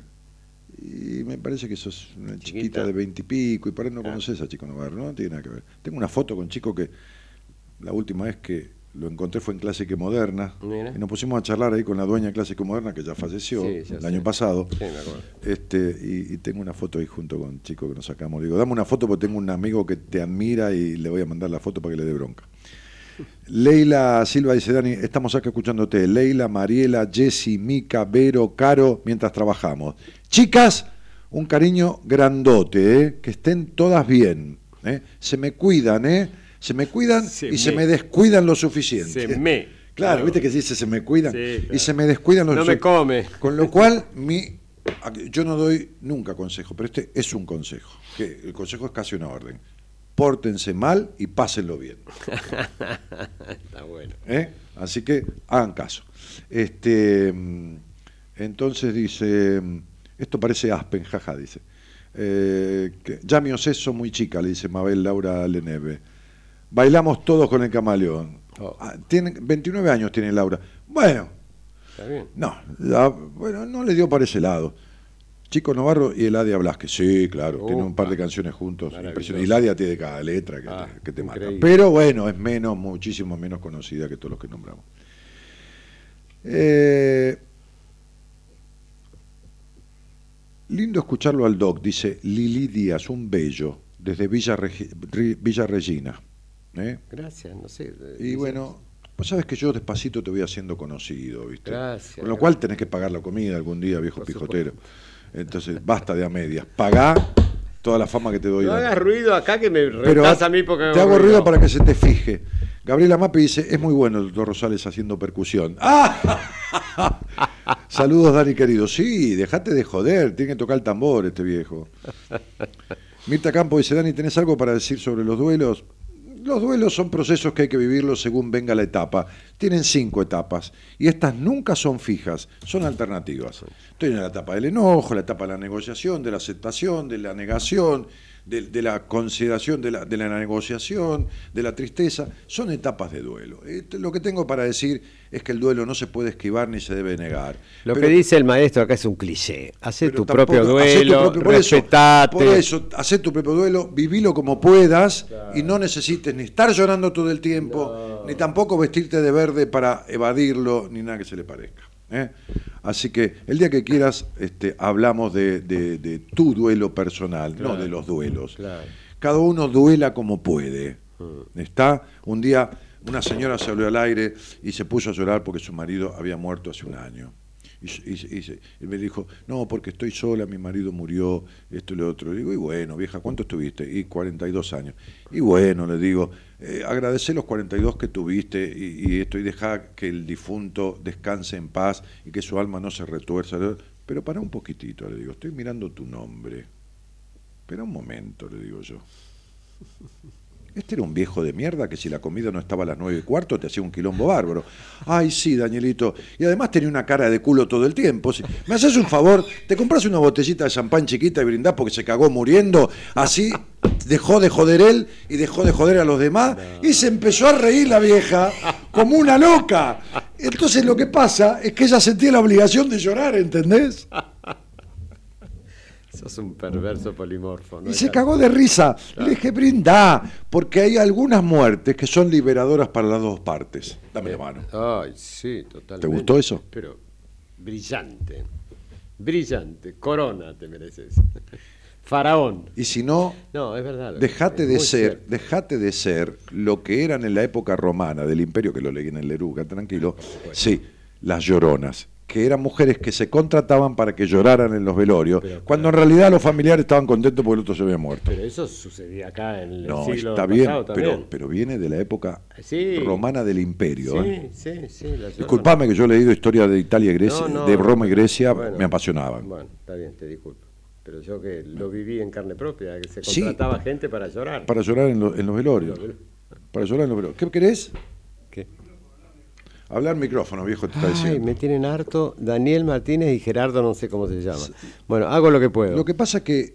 no te Pero antes vos tenías una cosa que se movía, Mirá, entonces yo yo, te- la podía te manejar. voy a hacer una pero esto es una Te a- especie de te cosa a- inamovible a la que tengo que estar Pero ¿sabés sometido. qué te pasa? Y yo de sometimiento, Mirá, ¿sabes qué? Tuve yo- mucho en mi vida. Te voy a Y cobrar- 30 años de Te análisis me a- sirvieron para no someterme más, entonces Te hago lo que quiero. Pero lo que tiene, Gerardo, yo le voy a facturar esta sesión al viejo de mierda este, porque lo que tiene es una situación reactiva. Como obedeció toda su puta vida a su madre, ahora que la madre no está, reacciona, reacciona de manera rebelde, llevándola contra lo que hay que hacer. Pero, pero la rebeldía no es una acción en favor de uno, es una reacción en contra de un mandato. Pero es que lo que pasa es que yo no quiero tener el mandato de estar sometido a una situación inamovible, quiero algo móvil. Entonces yo No. antes manejaba esto que vos Sí. me invitabas Sí. Y yo lo manejaba a mi piacere. Acá tengo que estar sometido a tener que estar acá en esto, así inamovible. Sería, no, quieto. ¿sabes qué? Dame una Mamá posibilidad. diría, quédate quieto, Albertito. Bueno, anda a cagar. Quédate quieto, Albertito. ¿eh? Escuchá, me, me- me llevó 30 años de análisis liberarme del sometimiento y vos ahora me venía a someter con este... Laura Este Ledesma dice, ridículo. me están haciendo reír mucho, dice, me alegraron la noche. Ah, no, no, mira que... nosotros. Mi abuela decía que el que se ríe mucho una noche llora al día siguiente. Sí, claro, no rías demasiado. No, no, no, porque hay que, hay que combatir la bipolaridad, ¿viste? Sí, Entonces, totalmente. uno no puede estar muy feliz sin No, no, porque sufrir te un morís de tanta felicidad. No, claro. Y si, y si sufrís todo el tiempo, te morís también. Entonces hay que sufrir y disfrutar, las dos cosas. Sí, está muy bien. Bueno, Eh, da- eh, a ver, ¿por dónde ando? A ver, a ver, a ver. Uy, Dios santo, se me vuelan los mensajes. Pase el número el doctor, es un genio espíritu tan joven hasta que Dani lo reta, me río, me dan una risa bárbara. No, ningún número, no. ¿Quién? ¿Quién Amamos una eso? comparsa y lo invitamos al doctor Rosales. Sí, el Dale. Sí, para hacer el ridículo has mandado a hacer. Una vez estábamos en una fiesta Radio del Plata, en un salón espectacular, y el viejo se puso a comer en una de las barras que había, ¿no? Todo muy bacán, sushi con champán y sushi con champán y la puta que lo parió. Yo me fui con el grupo de los terapeutas a otro lado y por ahí el viejo apareció. Vino una banda con dos minas que estaban bárbaras. El viejo se puso una peluca de plástico, de esas, con todos los pelos así de plástico. Y se puso a bailar entre medio de las dos minas la banda. Y digo, pero qué ridículo, hijo de puta. Me miraba César Macetti, que estaban con Mónica Mianovich a mí. Amiga Me de la vida, Yo decía, boludo. no sé, yo no lo conozco. César, decía, no. Me miraba diciendo, ¿de dónde salió este? Yo decía, no sé, yo no lo conozco. Ah, no, no, no, no. La puta madre.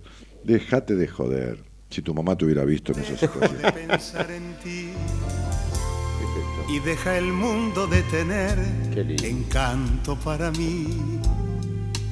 Ya no es posible imaginar En ¿Qué el campo, haber en Santiago del Estero, hay plañideras aún, dice Marisa Prieto. Se refiere a la, la gente que va a los velorios, ¿viste? Y todo Sí, esto. plañidera, Sí, claro. plañideras.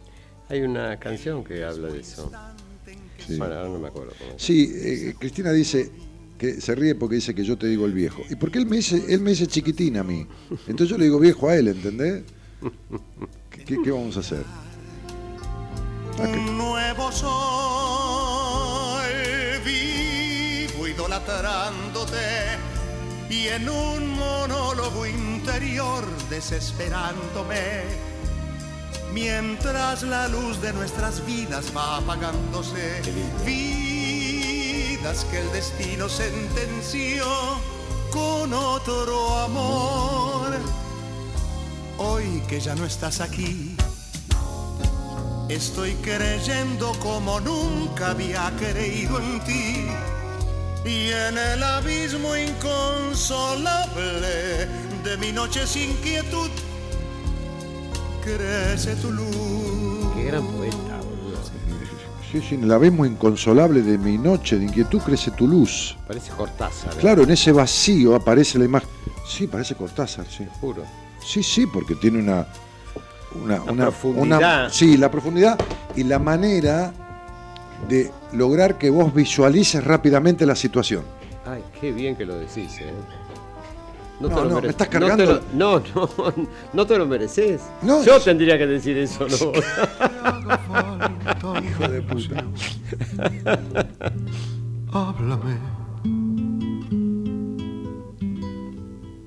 Cuando sientas frío en tu corazón, háblame. Que no habrá. Claro, este no es. Este es Danny Martin. No, está bien.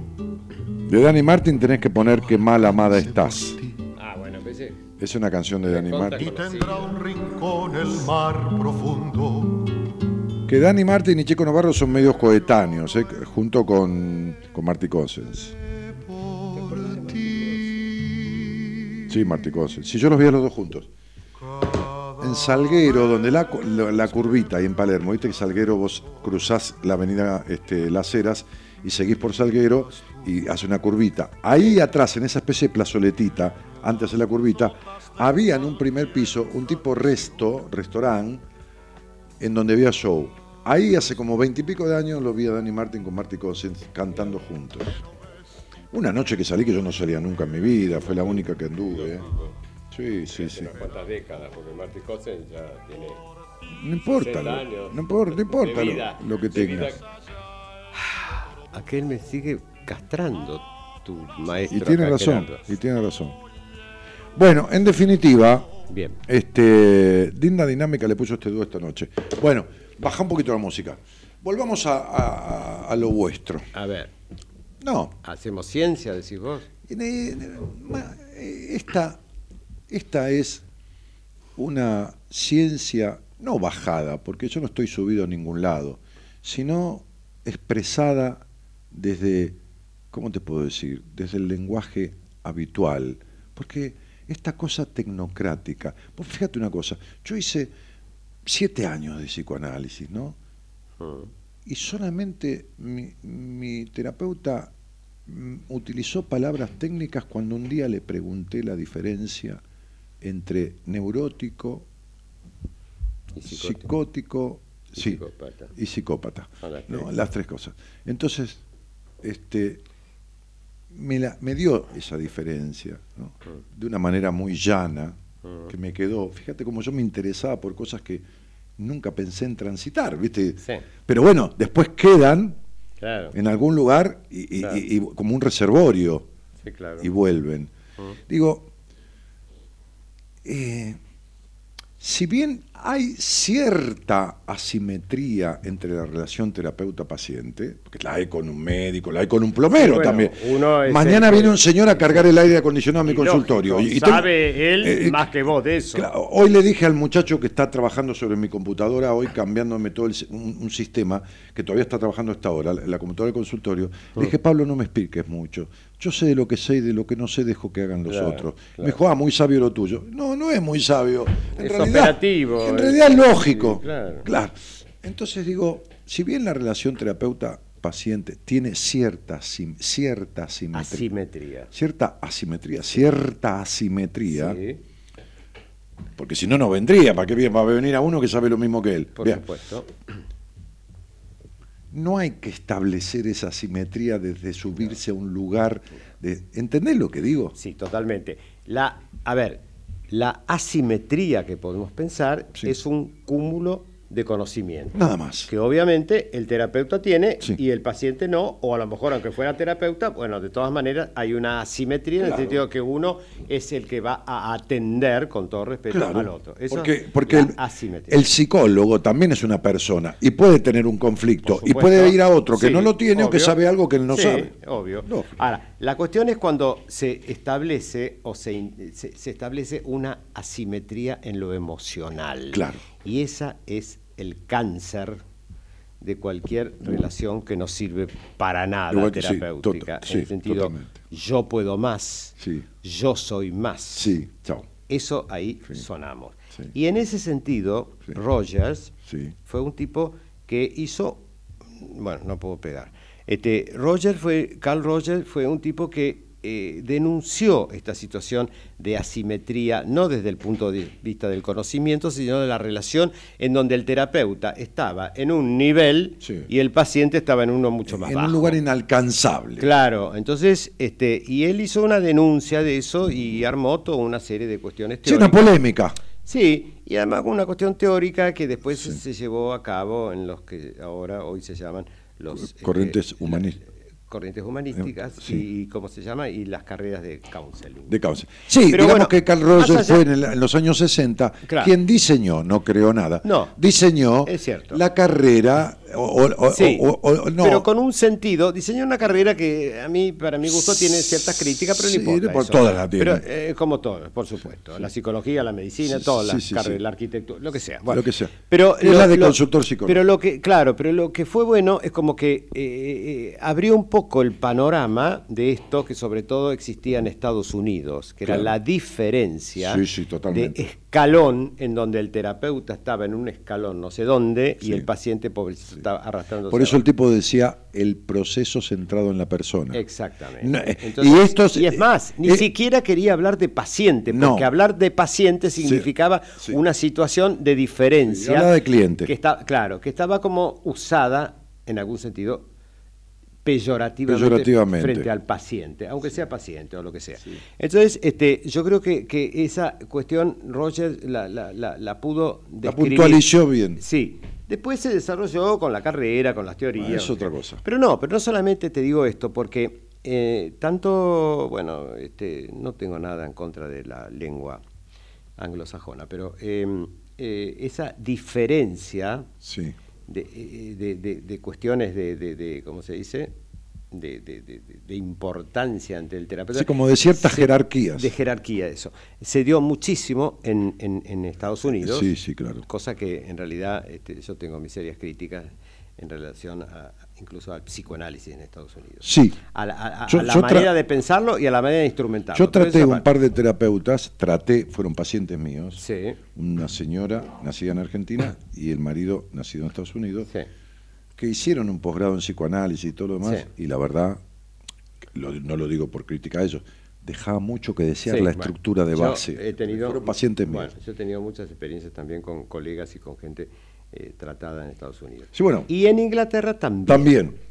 Tanto es así que en las últimas décadas Sí. que apareció este, el, el- el- el counseling. Sí, en Inglaterra también. En Rogers. Sí. Este, pensá que, fíjate una cosa, que la cantidad de terapeutas que tenemos acá en Buenos Aires es mayor que la suma de los terapeutas de París y Londres. ¿eh? Mm.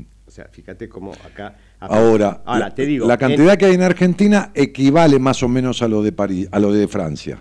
La de Buenos Aires supera a París, pero la de Argentina es equivalente, la de todo el país, a la que hay en Francia. No. Pues son los dos países del mundo con mayor cantidad per cápita de, de Sí, psicoterapeutas. Sí, ahora yo estoy hablando específicamente de Buenos No, no, Aires. no, Buenos Londres Aires y- y París, ya lo sé, sí, sí. Pero no, pero te quiero decir, eh, esta cosa que revolucionó en algún sentido Rogers Sí. eh, en, en- en- en- en Londres hizo Sí. tanto hincapié, digo, hizo tanta, ¿cómo se dice? Eh, Tanto ruido, influencia, tanto, tanto ruido, ruido.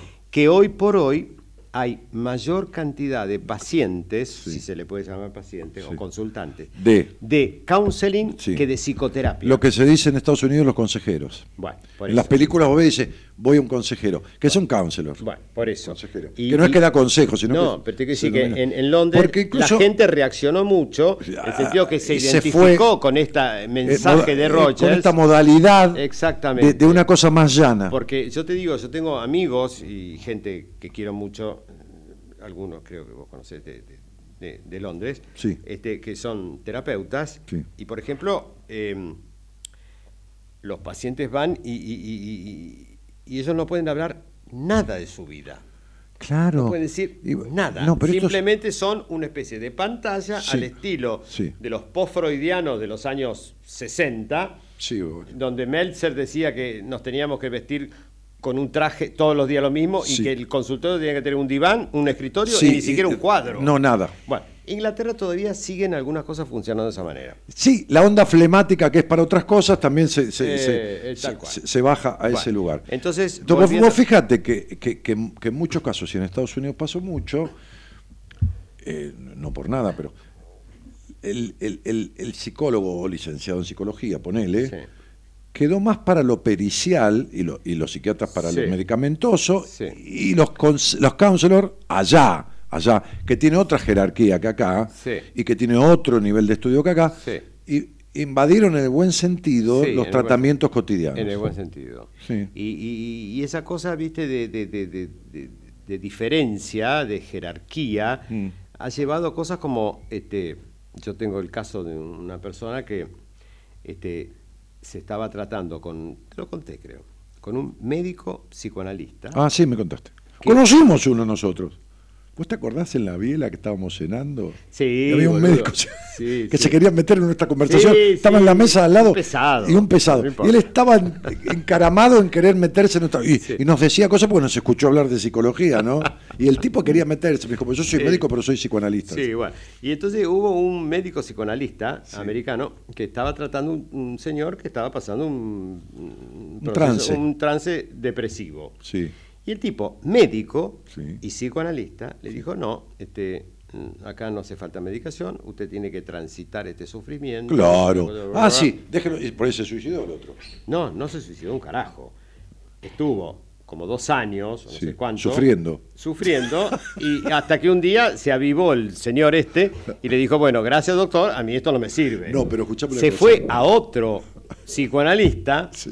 Que le hizo terapia y, y lo, y, y- y lo medicó. Sí. Y a los seis meses Sí, sí. el tipo había disminuido un poco su sufrimiento, lo que le significaba trabajar mucho más vos no psicoanalíticamente. te. ¿Sabes qué hizo este señor? No. Le hizo un juicio, juicio. al anterior, Por su- 300 mil dólares le costó al Ah, por su- pelotudo por, hacerse el canchero de que tenía que transitar el sufrimiento.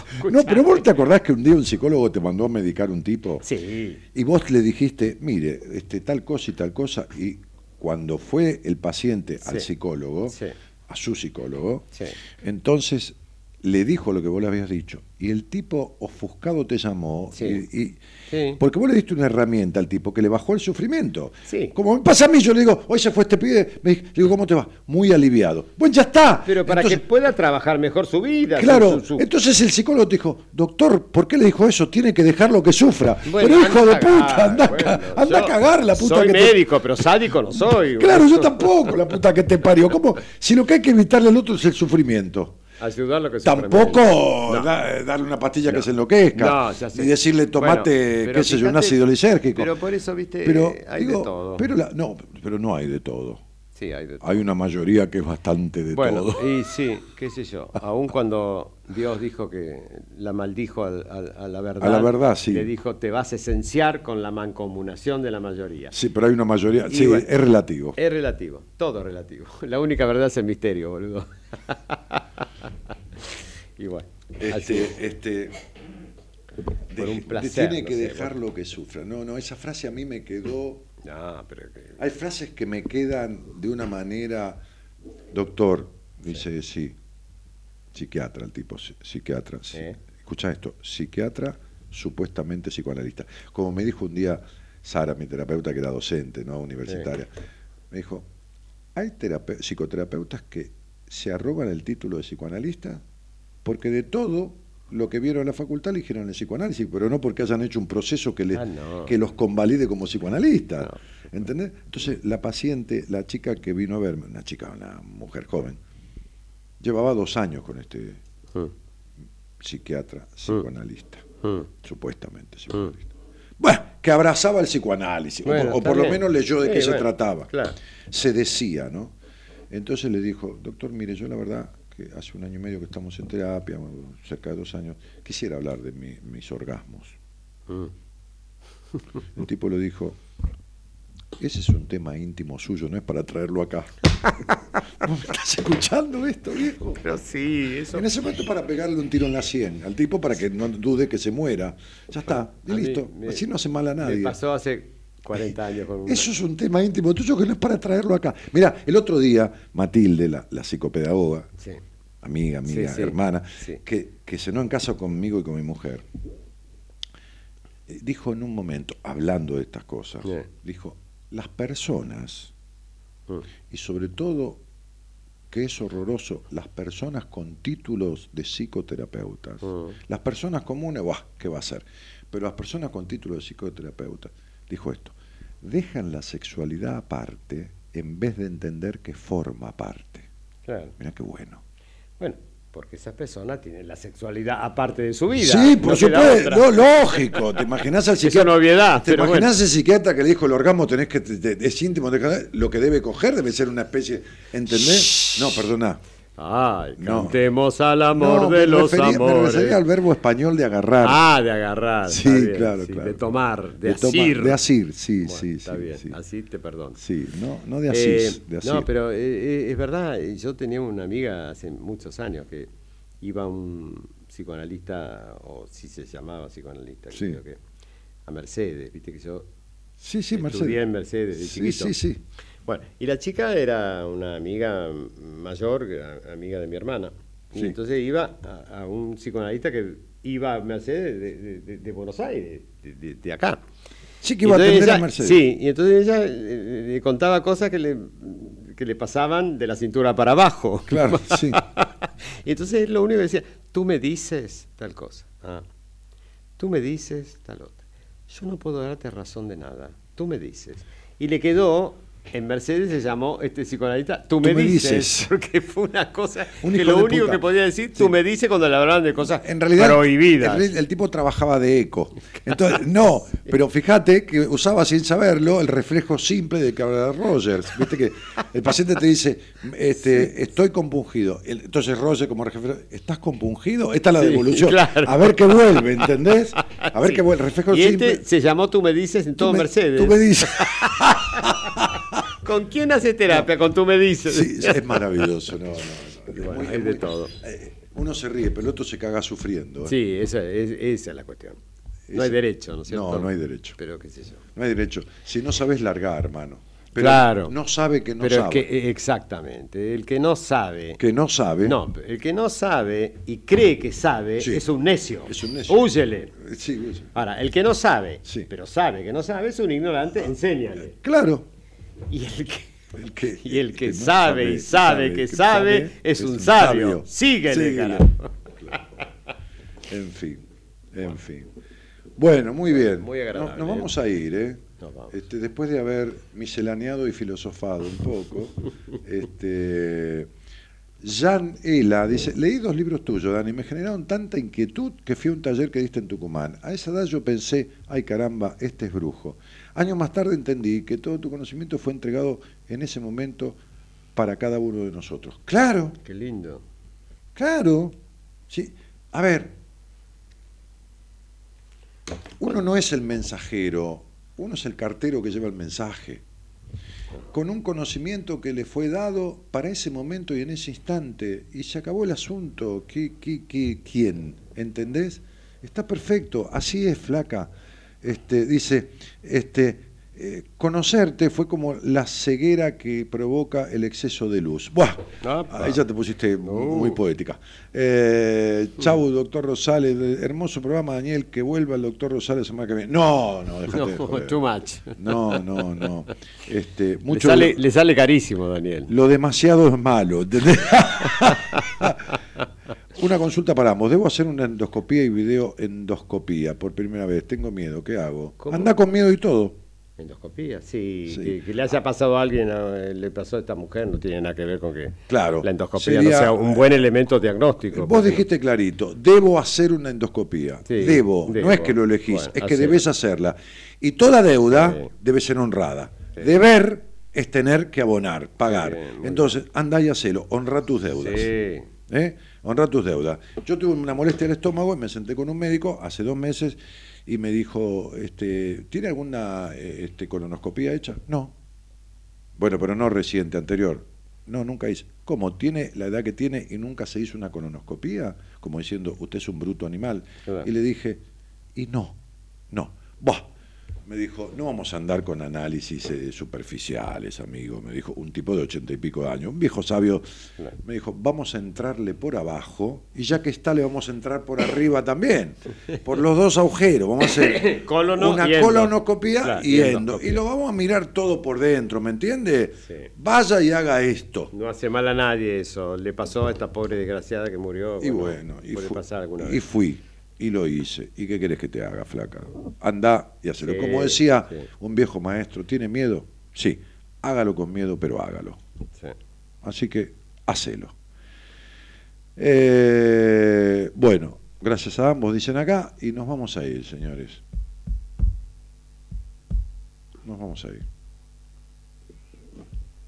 Bueno, una satisfacción. ¿eh? Sería O sea que yo siempre te la agradezco tu invitación. Ah, igualmente a vos tu presencia. Sería esto parto con dolor. Pero con anestesia, un poquito. Dani, ¿cómo estás? Una persona, a ver, Daniel, eh, vamos a contestar esto. ¿Puede enfermarse de esquizofrenia con delirio místico debido a la pérdida de un gran amor, una pareja o la enfermedad es genética? Uy, bien, y no. qué difícil. Es una pregunta en general que hay que ver lo particular. Exactamente. Cada persona es única. Ahora, sabemos que hay tres elementos que pueden producir, Producir, desatar. desatar desa- enfermedades. Uno es el biológico, otro es el psicológico y otro es el ambiental. Claro. Llámese familia, sociedad. Entonces es muy difícil decir cuál es el que gana, cuál es la combinación. Y a veces la combinación de los tres. Y, a- y en general yo creo es lo que sí. decía Freud. Sí. Eso. Las tres series complementarias de Freud. Hay una película que yo te recomendé hoy Sí. que muestra las claras cómo gran parte, pues lo genético no está en la película, pero lo familiar Mm. es el elemento preeminente que le Sí. desarrolla al tipo esta psicopatía. Sí, seguramente. Porque además, lo, es decir, lo genético en principio no está del todo descubierto cromosómicamente. No, Se sabe supuesto. que uno hereda cosas. Lógico. Pero lo familiar está tan ligado a lo físico Por que obviamente eso familiar puede estar desencadenando eso genético que se puede tener como propensión. Lo más seguro es lo familiar, digo, Y como base. Lo, lo más, claro. Sí, lo, lo más tangible, no Sí, lo más seguro. sí, lo más tangible.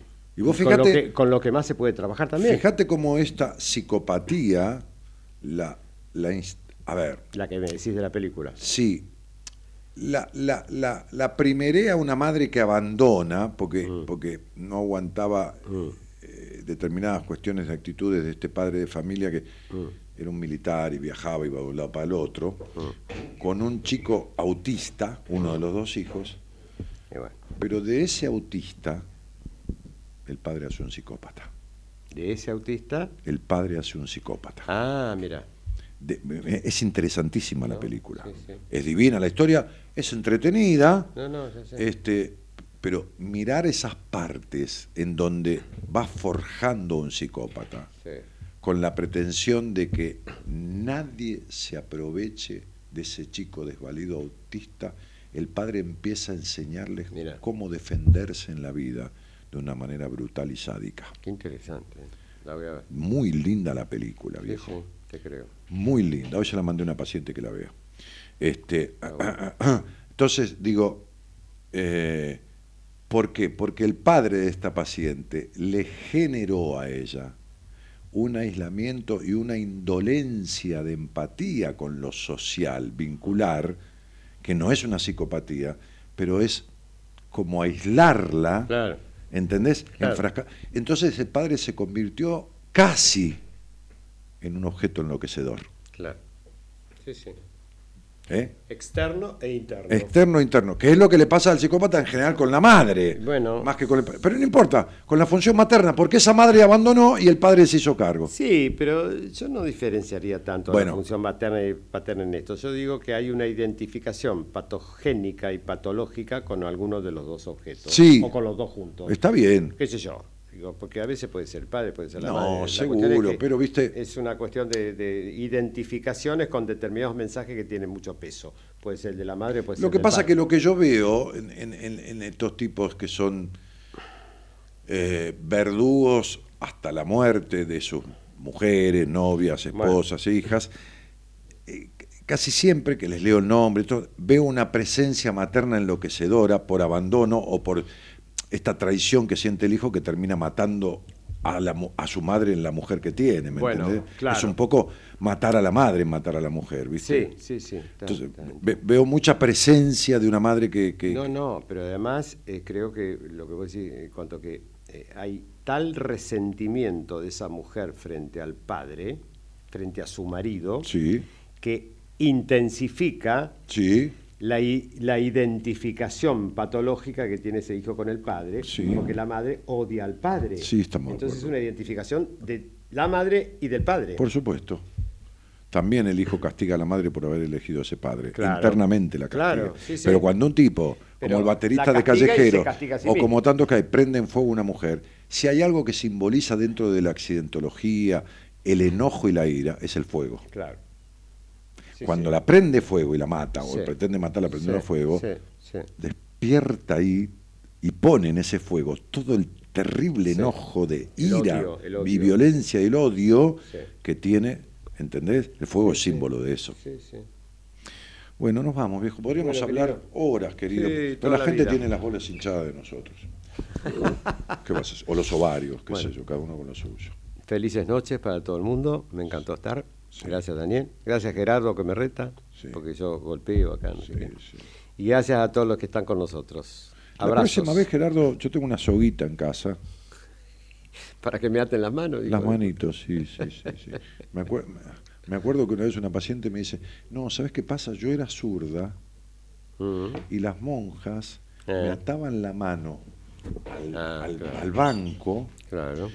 para que yo no escribiera con la izquierda. Claro. Era pecado. No, le dije, no era por eso. ¿Qué era? Pero era pecado en una época. No, en, está la- bien, en la- pero- en los colegios de monjas, ser sí. zurda era Sí, pero- pecado. Pero, escúchame lo que te voy a decir. Cuando ella era más chica, o en esa edad, a partir de esa edad, que iba al colegio un añito antes, dos añitos antes, se sentaba en el living de la casa de los abuelos, que tenían dos sillones, Mm. prendían el televisor los abuelos y a oscuras, así apagando la luz, miraban el televisor, la pantalla. La abuela se sentaba a un- en un sillón y el abuelo en otro. Ya empezás con tus pecados mortales. En, la, en las faldas del abuelo se sentaba la nena, Me imaginaba que ibas a que contar. cruzaba la mano contraria donde estaba la abuela por entre las piernas de la nena y la tocaba. Eso me lo contaste una vez. ¿Te lo conté una vez? Sí, boludo. Mirá lo que le descubre. La tipa tenía terapia, el terapeuta, ¿qué mierda le va a descubrir? Entonces, esa nena, que era abusada, pero que en la inconsciencia del abuso, ese abuso era placentero, Claro, obvio. Volvía a poner su mano entre medio de sus piernas cuando estaba en el colegio porque tenía la mano puesta donde le causaba placer Claro. de manera automática e inconsciente. Claro. Las monjas le ataban la mano porque se estaba haciendo una paja la pendeja, ¿me entendés? Era maravilloso. Era una complicidad entre los abuelos y las monjas. Claro, por supuesto, hijo de puta. Entonces digo, por eso te digo, lo quería matar al terapeuta que tenía, que esta mujer ya era una maestra. Bueno, de- basta, basta de y- y- y perversiones, Era, pues, era, era grande. Y me miraba ella, y cuando yo le explicaba ¿Y qué- y esto, qué te decía? no, se le iluminaron los ojos. ¿Viste que cuando uno encuentra, Sí, una especie de verdad no lo podés creer. sí, pero Abrí los ojos. Le, le hace centro y abrís los ojos y, Claro. y alivia.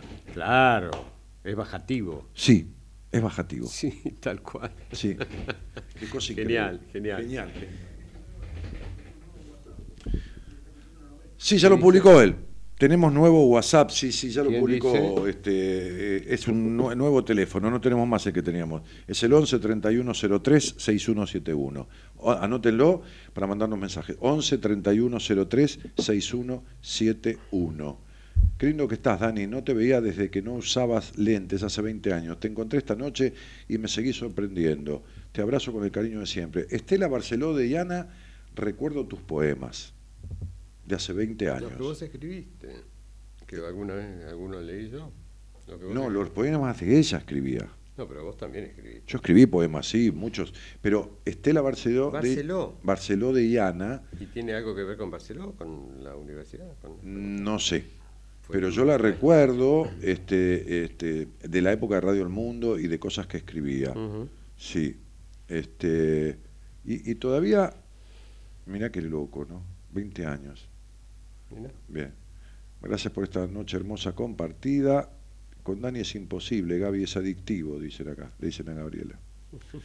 Eh, bueno, nos vamos. El doctor Alberto Pío Rosales, médico, psiquiatra, psicoanalista, este, de trascendencia más allá de las fronteras, docente, este, fue profesor mío y de otras personas, por supuesto, pero en mi caso de psicopatología. Qué historias, por Dios, dice Cristina. Lo que pasa es que cuando vos entrás en el alma de la persona a través de la mente, entonces ya la mente no puede guardar secretos, se abre y se Está bueno. entrega. Entonces, bueno. cuando uno le ayuda al otro a encontrarse rápidamente en esa primera instancia que me pasa muchísimo a mí, de- de la entrevista, el otro se abre, se entrega, se rompen las defensas insólitas que tiene, que lo único que hacen es eh, evitarle un bienestar. Claro, lo que pasa es que han sido defensas, en Sí. el buen sentido de la palabra, Sí. de protección. Ahora, cuando entras en la sala del consultorio, Sí. la protección tiene que ser la de la presencia del terapeuta. Sí, lógico. Por lo tanto, eso rompe esas defensas que las necesitó afuera. El otro día le dije a una paciente, vos sos bastante grandote y boluda para que yo te cuide. Yo voy a cuidar a tu niña, que fue la que nadie cuidó, y rompió en llanto. Y bueno, claro. Está Vos te sabés cuidar sola y limpiarte el culo. Le dije, yo tengo que cuidar a tu niña. En la primera vez que me consultó, que fue muy mal cuidada, y rompió en llanto, pero rompió en un llanto Claro, se abrió. gratificante. Seguro. Rompió en un llanto porque estaba defendida Claro, de poder de- mostrar sí. eso genuino de Sí, ella frente, claro. a, frente a, una, a un mundo que no la iba a poder bancar. Pero claro, vos, la bancaste. Claro. Sí, e- era, un- era una defensa eh, indefensa. Protectora. Sí, sí. Para el afuera. Sí. Ahora, lo que uno tiene que hacer justamente Sí. es cuando estás con un paciente, Sí. ofrecerte voz de defensa para que rompa esa defensa Claro, protectora claro. y se entregue en el mejor sentido. Sí, exactamente. Que no es fácil. Porque esa defensa justamente es una armadura para prohibirse Sí. el tránsito de su libertad sana. Pero porque no la está permitida No, esa libertad por sana. Y porque le viene de una indefensión Bueno, por eso. natural de niña y lo que armó fue una caparazón y además tiene un desvalimiento de la puta madre. Claro, por eso que la resistencia es una defensa, pero una defensa protectora hasta que llega al consultorio. Ahí hay que hasta que llega quien le sustituye esa pseudo protección Sí, señor, sí. por una verdadera protección. Claro. Yo le digo a veces a una paciente que dice, che, quédate tranquila, o a un paciente, como dije al pibe, al- a un pibe el otro día, este pibe que vino al, al taller después de 21 años de terapia, Ah, sí. que tiene un TOC, Sí, señor. el otro día yo empecé a hablar del circo, de que tenés que ir al circo, anda con tu novia al circo de, de- de Flavio Mendoza, Ah, sí. el circo del alma, el circo del ánima, un espectáculo propio de los mejores países Sí. con un vestuario hecho en Francia, en, en- en Estados Unidos y Argentina, Ah, mira. escenario giratorio, toda una cosa, Vale la pena. no vale el gusto. Bien. Entonces el pibe me escuchó hablar de eso en- al aire y en el momento online se sacó una entrada del, del circo y me dijo, y voy a ir solo. ¿Te imaginas encerrado en una carpa, un fóbico, este, hipocondríaco, obsesivo compulsivo, ¿no? Entonces, sí. Y dice, y en el momento me saqué una entrada al cine y también voy a ir solo. Ay, qué divino. Entonces yo le dije, Lo curaste. sí, ya está en camino de un mes, llevo un mes y medio, y lo voy a traer a la radio qué bueno. para que hable y para que cuente. Pero no páseme propaganda, yo no traigo a nadie. No, no, pero como premio Sí. para él, No, no, pero además como ejemplo. Bueno. como ejemplo claro del potencial Claro. y como mal ejemplo de 21 años de terapia, flaco. Y bueno, lamentablemente a veces pasa. Señoras, señores, fue un gusto compartir esta noche con ustedes de este programa que lleva 26 años y que da el gusto hacerlo más que al principio donde yo estaba no asustado, todo cagado, no sabiendo de qué carajo hablar. Hoy tengo por lo menos el hábito, no la costumbre, que es diferente. Entonces, porque el hábito lo trae a uno a lo habitual, la costumbre lo anquilosa y no le produce ¿cómo sabe este ni señor? dinámica ni la adrenalina Qué necesaria. claridad que tiene meridiana, ¿eh? por no decir. Este, y, y- y un gusto este, compartir con gente que sabe muchísimo más que uno de un montón de cosas y de otras mucho menos. y otras mucho menos, porque por eso la y complementariedad. Claro. Chau, querido. Chao, ahora te muestro ¿Qué? el frasco de dulce, en la concha. sí, dulce de leche la concha que dice como el de tu madre. Es divino, los, los gallegos son divinos. Sí, lo conozco, lo conozco. Claro. Dale, dale. Bueno, muy bien. Chau. El señor Gerardo Subirana en la. Nos vamos, Gerardo. En la operación técnica. Está harto, El señor Gerardo. este, el señor Gonzalo Comito en la producción del programa. María de Los Ángeles Carudo Veda, la productora general. Doctor. Alberto Rosales, mi nombre, Daniel Jorge Martínez. Chao, viejo. Chau, querido. Chau a todos. Gracias. Nos vamos Chau. con este tema.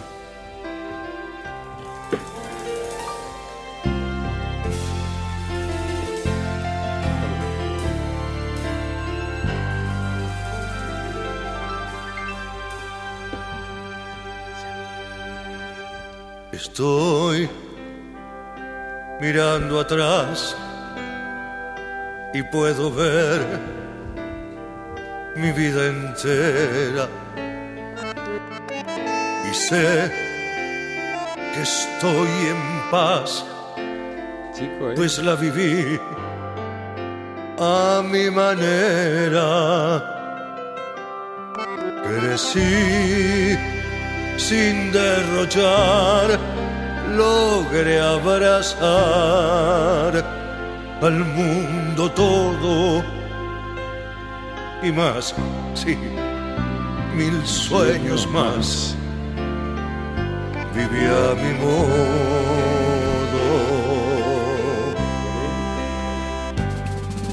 Dolor no conocí y recibí compensaciones. Seguí. Nos estamos yendo. Cacho se fue de gira, como se dice en el ambiente artístico, pero antes de esa gira, Invisible hizo una gira por la vida. Hizo una gira por los cafés de Buenos Aires, por la noche de Buenos Aires, por la vida con sus mujeres, con sus pasiones, con el juego, con el faso, con un montón de cosas. Transitó religiones, vivió como se le dio la gana y murió de alguna manera premiado por cómo vivió, al modo de él. Te deseo de todo corazón que vivas a tu manera. La muerte es inexorable, como decía Borges, en la única posesión de la cual no te vas a poder desprender. Camino a esa muerte estás yendo en cada minuto. Trata de hacer de ese camino un lugar transitado con bienestar, placer y plenitud. Ojo, nunca será igual, nunca será perfecto, pero hasta eso tiene de bueno las alternancias, vicisitudes y los antagonismos entre ciertos dolores, no sufrimiento, y ciertos placeres. Que tus placeres superen tus dolores. Chau y gracias por estar. Seguí sin vacilar, logré vencer las decepciones. Mi plan jamás falló y me mostró mil y un recodos